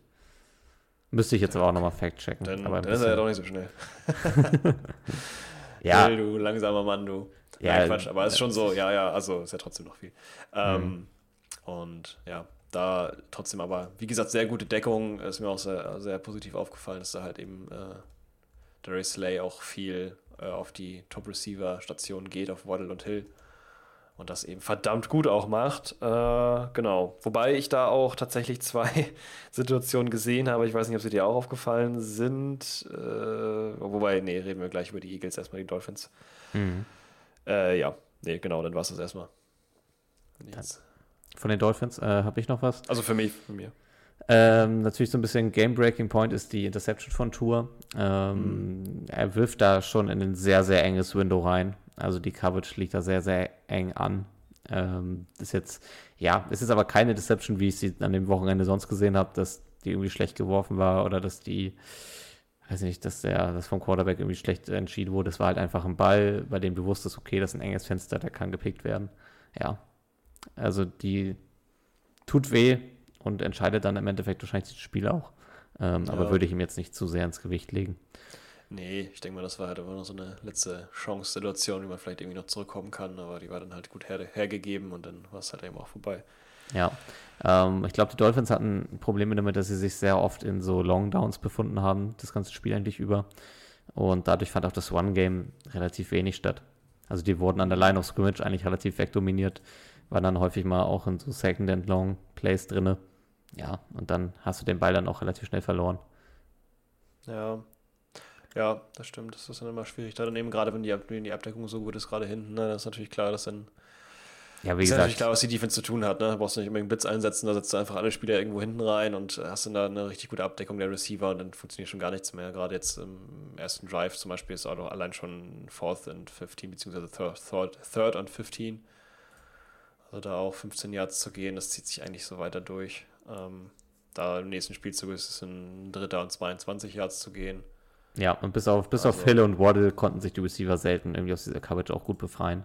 Also Jalen Waddle würde ich auch nochmal positiv anmerken. Der geht hier mit sechs Receptions, 63 Yard, geht mit ordentlichen Stats raus. Ja, also wenn sie können, dann machen sie auch, aber zur meisten Zeit haben sie es halt tatsächlich gut geschafft, die Defense die abzudecken. Ja. Aber natürlich trotzdem weiterhin explosiv, jetzt auch nicht ein Zeichen dafür, dass jetzt die Offense äh, der Dolphins äh, jetzt ein, ein schwaches Problem ist, bloß in dem Fall halt wahrscheinlich einfach klassisch, also würde ich es jetzt einordnen, klassisch ein Team mit einer sehr guten Defense, wo die Offense einfach nichts machen kann, weil die Defense einfach äh, extrem stark ist. Ja. Auf der Ähm, anderen Seite vielleicht die Dolphins Defense eher so ein bisschen äh, lückenhafter daherkommt und da dann eben doch nochmal den einen oder anderen ähm, ja, Deep Run von AJ Brown oder halt eben auch, ja, Swift hat man jetzt eher weniger gesehen. Zumindest habe ich mir das so eingebildet. Muss mal gucken, ob das überhaupt stimmt. Mm, ja, da hat 15 schon. Carries für 62 Yards, das ist okay. Auch das Swift hat, hat schon auch viel gemacht. Also Brown hat natürlich hier die, die größte Show abgeliefert. Ähm, Dallas Ja. Goddard hat aber auch 77 Yards. Äh, Genau, Gebracht. Götter, Tight End Day. Ja. Aber AJ Brown natürlich mit seinen 140 oder knapp 140 Yards natürlich der Killer. 10 Receptions, Receptions 140 Yards. ja, ich würde noch Äh, 14 den. im Schnitt. Ich würde noch Aber ja. kurz über Hertz sprechen wollen, weil ich finde, ja, also, weiß ich nicht, er sah Ja, jetzt nicht worüber schlecht gerne. aus, aber ähm, trotzdem auch, auch wieder seine Problemchen mitgebracht. Also Ja. der, der Pick Mhm. Six, der, der tat weh. Also so, so ein Ouchie-Play. Das sollte, ja, das sollte dir auf dem Niveau eigentlich irgendwann nicht mehr passieren. Ne? Ja, nee, Und, eigentlich nicht. ähm, Ich auch in, im ersten Quarter für- lässt er, es wird glaube ich als Fumble gewertet, da lässt er den Ball ja so ganz komisch unter Pressure einfach fallen. Und Mhm. ähm, die Art und Weise, wie leicht er da diesen Ball verliert, das fand ich irgendwie irritierend. Ja, das war schon, schon wild und auch eine gute Entscheidung halt eben für, für die, also gut in dem Fall für die, für die Eagles ist das dann halt kein, ja, war, kein Fumble, ne? Meine ich jetzt zumindest, oder? Hat er dann Fumble für gekriegt? Ich weiß gar nicht, ob ihm, ob ihm Nee. der zugerechnet wurde. Ich glaube, ich glaube nicht. nicht. Ich glaube, es wurde dann, ich glaube, es wurde dann auch als, als was anderes, ja genau, es wurde dann als, als sowas gecallt. Incomplete Pass, keine Ahnung. Incomplete äh, aus der Hand gegeben. Ja. Äh, schlechter Handoff. Ja, ansonsten fand ich ihn teilweise sehr, sehr stabil. Also die, ich habe das Gefühl gehabt, die, ähm, also wenn wir jetzt zu den Eagles, äh, sollen wir zu den Eagles rübergehen? Ja, ne? ja, gute, gute Überleitung. zu Miami auch nicht mehr. Äh, genau, nee, zu Miami jetzt auch nicht mehr. Äh, deswegen kommt mir das auch ganz gelegen. Äh, das Gefühl hatte, dass die, dass die O-Line zumindest manchmal äh, so ein bisschen, manchmal auch das Gefühl hatte, so nach einer gewissen Anzahl von Blocks oder, oder ja, ja Blocks gegen die Defensive Line, ähm, so ein bisschen ihre Arbeit getan zu haben. Also so äh, eine gewisse Zeit wird weggeblockt, aber irgendwann dann auch nicht mehr, während aber trotzdem noch hinten Hurts steht, der dann sich versucht, so ein bisschen frei zu scramblen, was auch relativ gut funktioniert, aber viele halt dieser, dieser Jump-Pässe, was er halt relativ oft gemacht hat, äh, die kamen halt nicht so gut an. Mhm. Das fand ich ein bisschen schwierig. An sich hat er sich sonst gut rausgerettet, aber die O-Line, also das wollte ich jetzt eigentlich gerade sagen, äh, die O-Line ähm, schien mir so ein bisschen, ja, schon stark, aber dann irgendwie auch. Ähm, Einfach so ein bisschen Ja, weiß ich nicht, die hat es für mich so ein bisschen schnell wieder aufgegeben, manchmal auch. Also die haben die dann gut gehalten, aber dann irgendwann auch so, ja gut, dann war es das jetzt. Ich glaube, die waren überrascht damit, wie, wie lange Jalen Hurts dann irgendwie doch den Ball auch oft gehalten hat. Das kann's, ja, genau, das würde ich jetzt, würde ich jetzt auch daraus äh, ziehen, ähm, dass er eben halt auch ewig lange gebraucht hat, um, um die äh, Spielstation zu suchen. Ähm, vielleicht auch dann eben da die tieferen Bälle eher gefordert hat und weswegen halt eben auch die, die Receiving Yards sprechen auf jeden Fall dafür, dass eher tiefere Bälle geschmissen wurden und das sehe ich auch so ein bisschen bei Hurts, dass er das auch gerne macht, dass er eher tiefer geht als kürzer. Hm. Ähm, ja, kann natürlich auch ein Problem sein. In dem Fall sorgt es dafür, dass viele Big Plays entstehen. Aber ja, das ist mir eben zumindest an der O-Line so ein bisschen aufgefallen, dass sie dann, zumindest in einem Spielzug, was ich gesehen hatte, dann war es schon relativ offensichtlich, dass sie einfach dann, ja, in der Zeit dann eben gesagt haben, nee, jetzt blocken wir hier nicht mehr weiter. Und dann kamen die Defender auch auf Hertz zugerannt, aber haben ihn dann nicht erwischt. Was ich mir dann wiederum positiv für Hertz aufgeschrieben hatte, aber an sich hast du, hast du recht, das sind Sachen, die sollten eigentlich so auf dem Niveau nicht mehr unbedingt sein. Auch eben dieses lange Ball halten und dieses, äh, diesen ähm, kurzen, äh, also diesen äh, langen langen Weg bis zum Release. Ja, also je nachdem, man kann ja mal ein Spiel auch gerne mal verlängern und gerade mit der O-Line kann man sich das auch gut erlauben. Ähm, ja. Muss dann vielleicht auch einfach intern besser kommuniziert werden, also dass das, äh, das Hertz irgendwie klares Signal gibt, dass er jetzt noch nicht geworfen hat oder so. Ich habe auch das Gefühl gehabt, dass die. ich habe noch nicht geworfen, ich habe noch nicht geworfen, immer ja, noch nicht. Weiß ich nicht, also ich hatte das, was du gerade gesagt hast, stimmt schon irgendwie. Jetzt, wo du es gesagt hast, habe ich auch so überlegt, ja, kann das, kann das gut sein, dass die O-Line da die Plays so ein bisschen dann fertig hat im Kopf und dann halt auch einfach denken, ja, also der wird schon irgendwie jetzt, der wird schon gepasst oder gelaufen haben oder sonst was passiert sein. Ja, irgendwo ähm, ist er ähm, bestimmt jetzt gerade. Ist schon so. so. Dadurch kommt halt die Situation, dass andauernd, und es gibt jetzt, ich glaube, der wurde jetzt ja nicht oft gesackt, ne? einmal, nee, dreimal tatsächlich sogar, ja, gut.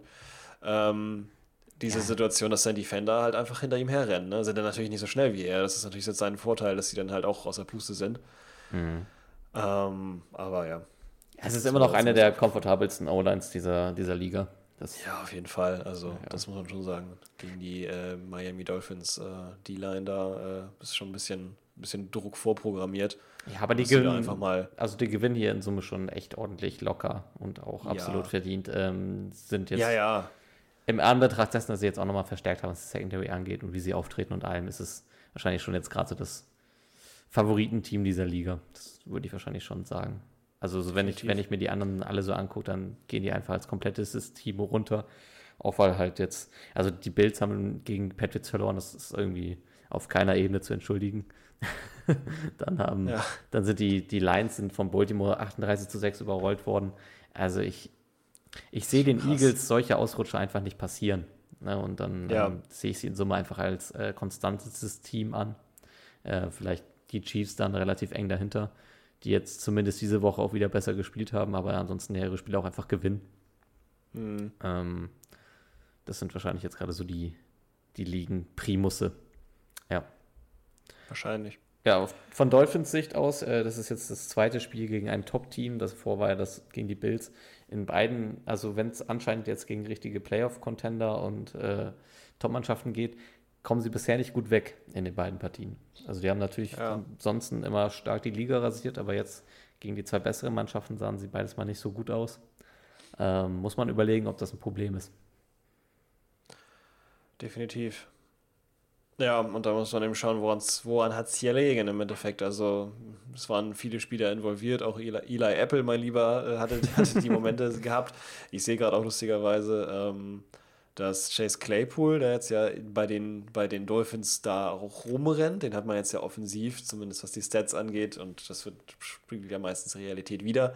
Äh, sieht man ihn nicht, außer wenn man mal nach unten geht, dann findet man die Miami Defense. Und unter der Defense sieht man, dass der ein äh, ein ähm, Solo-Tackle hat. Echt, bei der Defense dachte, er war beim Special Team mitgeparkt. Ja, das ist wahrscheinlich, dass das zusammen kann ich mir gut vorstellen. Ja, das, das kann, das kann dass er sein. da sitzt, dass er da den Tackle gesetzt hat, dass er dann da einfach mal mit rumgelaufen ist und das war es eigentlich. Also keine, keine Targets, keine Receiving Yards, gar mhm. nichts. Aber er hat einen, einen Solo-Tackle gemacht. Aber der hat jetzt ja, also Toll. Chase Claypool hat dadurch jetzt auch einen, einen geisteskranken Fluch. Ich glaube, der hat seit Oktober kein Spiel mehr gewonnen. Also mit denen, wo Krass. er von Team zu Team gependelt ist, hat er seit Oktober oh keinen no. Win mehr. Und den, den Fluch hat er zu den Dolphins mitgebracht. Mal gucken, wie viel dran, da, da, ja, tatsächlich dran ist. Mal schauen. Ey. Ich meine, gut, vorher war der jetzt auch beim Team, was jetzt sich nicht allzu sehr kompetitiv gezeigt hat. Mhm. Äh, über die letzte Saison, genau, die Chicago Bears, da ging ja wirklich gar nichts. Bei den Steelers in der Zeit auch nicht. Mal gucken, ne? Ist immer gespannt, was da, was da noch kommt von dem. Ich erwarte nicht viel. Ähm, genau, ansonsten, ja, sind wir durch die, mit Dolphins, die Dolphins, ich bin mal gespannt, was noch, noch, was das noch kommt. Ähm, ich würde noch mal kurz erwähnen, was ich interessant fand. Mhm. fand, fand. Bei den Eagles, da muss ich noch mal wieder kurz zurückgehen, ähm, gab es die Situation, ich weiß jetzt nicht, das musste man jetzt ziemlich genau darauf achten, aber es gab auch zwei, meines Erachtens nach, ähm, Flags, die nicht gegeben wurden. Einfach, einmal war das ein Foul-Start, was einfach nicht erkannt wurde. Ja. Meines Erachtens nach. Ähm, wo dann das war im dritten Quarter, also wenn man es jetzt nachgucken will, äh, drittes Quarter, 6 Minuten 28 äh, noch auf der Uhr. Ähm, meines Erachtens nach war das ein ziemliches, äh, ähm, ein ziemlicher Foul-Start.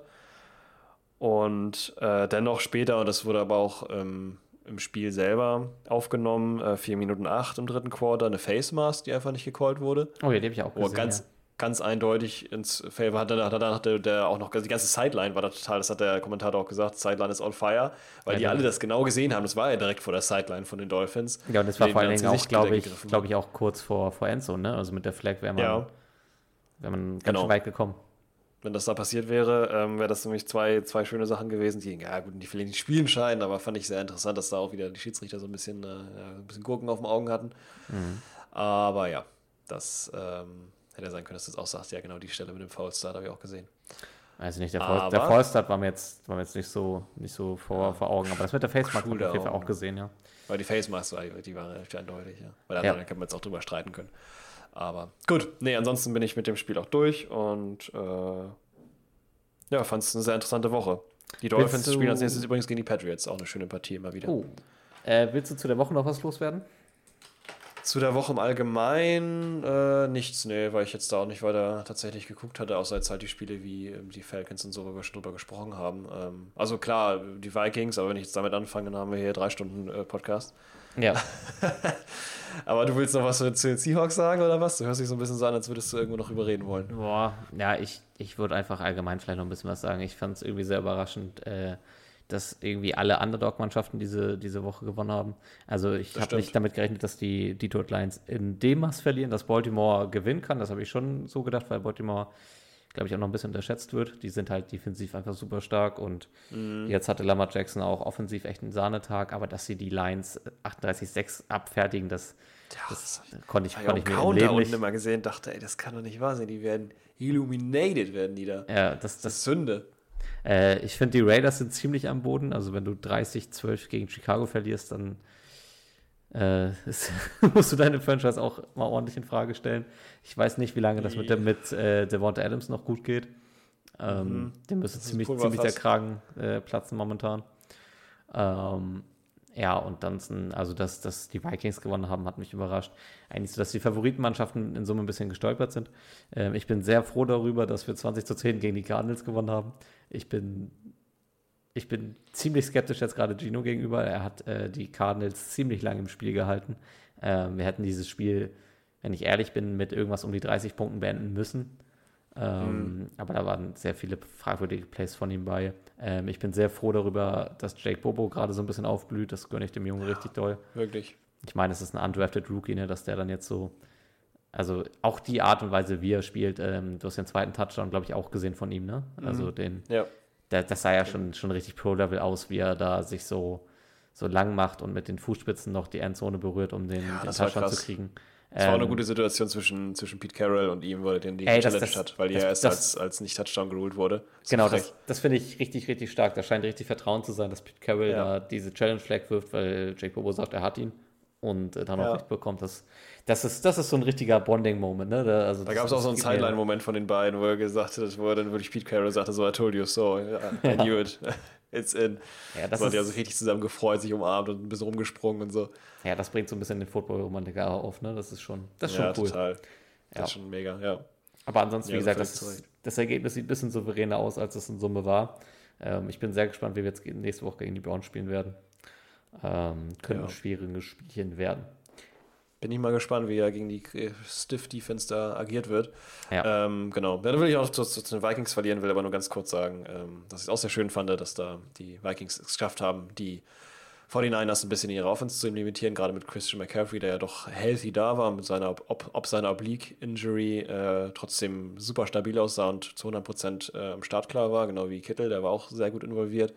Aber trotzdem die Vikings geschafft haben, irgendwie es zu schaffen, Brock Purdy so unter Druck zu setzen, dass er kaum Pässe anbringen kann, beziehungsweise dass McCaffrey teilweise auch wirklich Yards nicht machen kann. Ähm, das war, glaube ich, ein relativ einfaches Konzept von, ähm, wir geben so viel Druck drauf, dass eigentlich fast gar nichts geht und McCaffrey einfach nicht aus, der, aus dem Backfield rauskommt.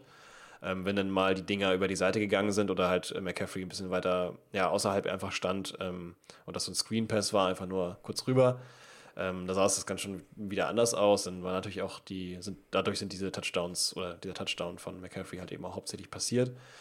Ähm, was man noch aber trotzdem sagen muss, ist, eigentlich hätte es auch anders ausgehen müssen, weil die Vikings auch extrem stark in der Endzone gestruggelt haben. Da ging fast gar nichts, obwohl die fast jedes Mal acht Versuche hatten, dadurch, dass irgendwelche Penalties auf Seiten von den 49ers passiert sind.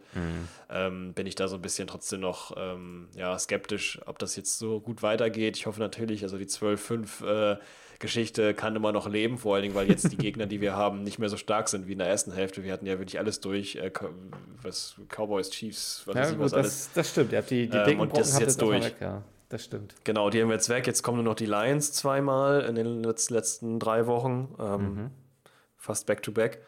Äh, Lions einmal und dann war es das eigentlich. Ansonsten sind ja noch so Mannschaften wie die Saints, wo man jetzt sagen kann, gut, aber da sehe ich jetzt auch jetzt nicht, ja, kann man gucken, bin mal gespannt. Also, also das kann gut funktionieren, bin mal gespannt, wie es jetzt weitergeht. Auf jeden Fall war es jetzt ganz gut. Äh, Kirko Chains war ein bisschen wieder zurück. Monday Night Football äh, Fluch ist aufgehoben, zumindest beziehungsweise weiter bekämpft. Wir sind weiterhin gespannt. Ja, und Jordan Addison ist halt echt eine Wucht. Ja, und J.A., he is him, ey. Aber Kann man echt. nicht sagen, anders sagen. Und äh, Rinza, äh, der, der äh, Defensive Back, über den viel in der NFL gesprochen wurde, der von den, von den ähm, Broncos kam, Mhm. Dalton Rinza, das erste Spiel und Kirk Cousins nullmal gesackt. Hm. Liegt jetzt vielleicht nicht nur an ihm, aber trotzdem starke Nummer von den 49er Defense, obwohl Nick Bosa am Start war, ähm, nullmal gesackt zu werden. Äh, sehr gut dafür, dass der Kirk Cousins eigentlich normalerweise mo- most sacked ist. Ähm, fand ich sehr schön, hat mich sehr gefreut. Ja, Gut, cool. wie Woche sieht's aus 8. nächste Woche? Woche Ähm, 8. Macht. Ich schlage vor Rams gegen Cowboys. Die Ramalams gegen die Cowboys. Ramalama Ding Dongs. Ramalama Ding Dongs. Hört sich gut an. Nehmen, Okay. wir, nehmen wir mit auf. Nehmen wir mit auf. Ich brauche nur einen Stift. Wir haben Dallas gegen die Rams. Was gefällt dir denn? Hm. Tja. Eigentlich gefällt mir auch so ein bisschen. So ein bisschen gefällt mir eigentlich auch Cleveland und Seahawks, wobei ich jetzt darüber auch sehe äh, Houston, Carolina. Was ist denn damit? Das hatte ich auch schon überlegt. Ich hatte, ich habe überlegt, hatten wir das nicht schon mal? Das, also jetzt Houston, Carolina, das klingt so nach dem Spiel, das habe ich, Uh, das habe ich diese Saison schon ähm, dreimal gesehen. Das dachte ich mir. ich Gefühl schon, ne? Weil es ist auch so ein bisschen das Duell der. Wobei, aber- nee, das war, glaube nee, ich, nee, äh, wir Houston hatten- Colts, oder? Äh, Nee, äh, was wir hatten. Hatten wir Houston Colts? Ich glaube Houston Texans, das hatten wir. Nee, das sind sie ja. Ja, wir hatten die Houston Texans, die hatten wir auf jeden Fall. Das sind alles. Das sind alles Ich guck gerade mal. Nee, nimm's mit auf, Ähm, nimm's mit auf, das klingt gut. Machen wir einfach, machen wir einfach. Wir tun's, wir tun's. Ähm, Aber wir Texans oft. Haben nee, wir? Doch nicht. Nee, wir haben ähm, Texans hatten wir letzte Woche, glaube ich, zum ersten Mal, oder? Ja, ja, stimmt. Ja. Und Carolina hatten nee. wir, hat, Carolina hatten wir selten. Colts haben wir aber. Colts hatten wir auf die, können jetzt Ah, nee, erstmal ein bisschen auf die. Laber ich da. Jetzt bringe ich mich selbst durcheinander. Hilfe. Wir nehmen die Carolina Panthers gegen die Houston Texans, beziehungsweise die Houston Texans in Carolina So zu Besuch. So, und äh, genau, dann kannst du gleich mal sagen, was, was, was, was, äh, was sagst du, was kann man noch so nehmen? Aha, ich weiß nicht. Also New York Jets gegen New York Giants natürlich das, das, New, Oh, York, das New York Derby. Bitte, bitte, Ich weiß nicht, wie viel Energie ich habe, mir nochmal die Giants anzugucken, aber wir können es auch mit Komm. aufnehmen. komm, da Okay, gehen wir voll rein. okay, gehen wir rein. Das ist, ein, das, ist ein, das ist immer ein Ding, was ich sehr gerne mag, weil es so richtig Charakter hat irgendwie, weil es in einem ein Stadium, beide zu Hause quasi. Ja, Wobei, naja, so mehr oder weniger zu Hause. Sind ja doch zwei verschiedene Stadien, oder? Nee, ist das gleiche, genau. ist nicht beides hier MetLife, heißt es so? Beides MetLife, ja, ja. Ich hab mich grad, bin gerade verrutscht. Hard Rock ist aber Dolphins. Ähm, ja, ähnliche Partie finde ich Dolphins äh, New England. Da weiß ich aber nicht, wie viel Lust ich jetzt habe, nochmal über die Dolphins zu reden und dann über New England zu reden, weil die echt traurig sind. Nee. Ähm, da, da gehen wir mal raus, würde ich sagen. Wie wäre es denn mit Trevor Lawrence? Ja, habe ich auch schon überlegt. Sollen wir es nehmen? Jennifer Jaguars Lawrence? äh, gegen Pittsburgh. Ja. Pittsburgh, was übrigens äh, 4-2 steht, das, das kann ich kaum glauben. Frech. Ja, ja. Nehmen wir das Ja. doch noch. Gehen wir da nochmal mit rein.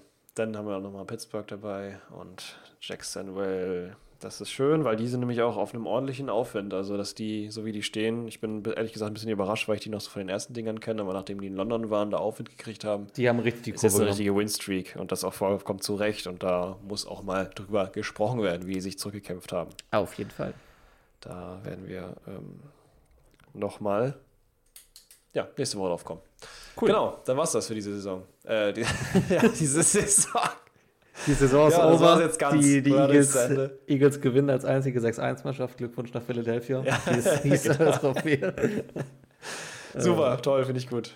Super wurde es zu Ende. Aber mit dieser Episode war es das. Ähm, wenn euch Genau. die, die Show gut gefallen hat, äh, hinterlasst uns gerne eine Bewertung auf Spotify. Ähm, optimalerweise eine 5-Sterne-Bewertung, weil es anscheinend das einzige Mittel und Weg ist, damit dieser Podcast auch anderen Leuten äh, in die Vorschläge gespielt wird. Äh, Oh von daher uns yeah. sehr, sehr freuen.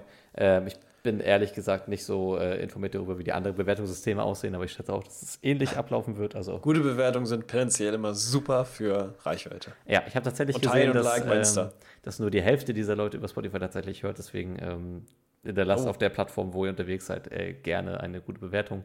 Und ähm, Grüße.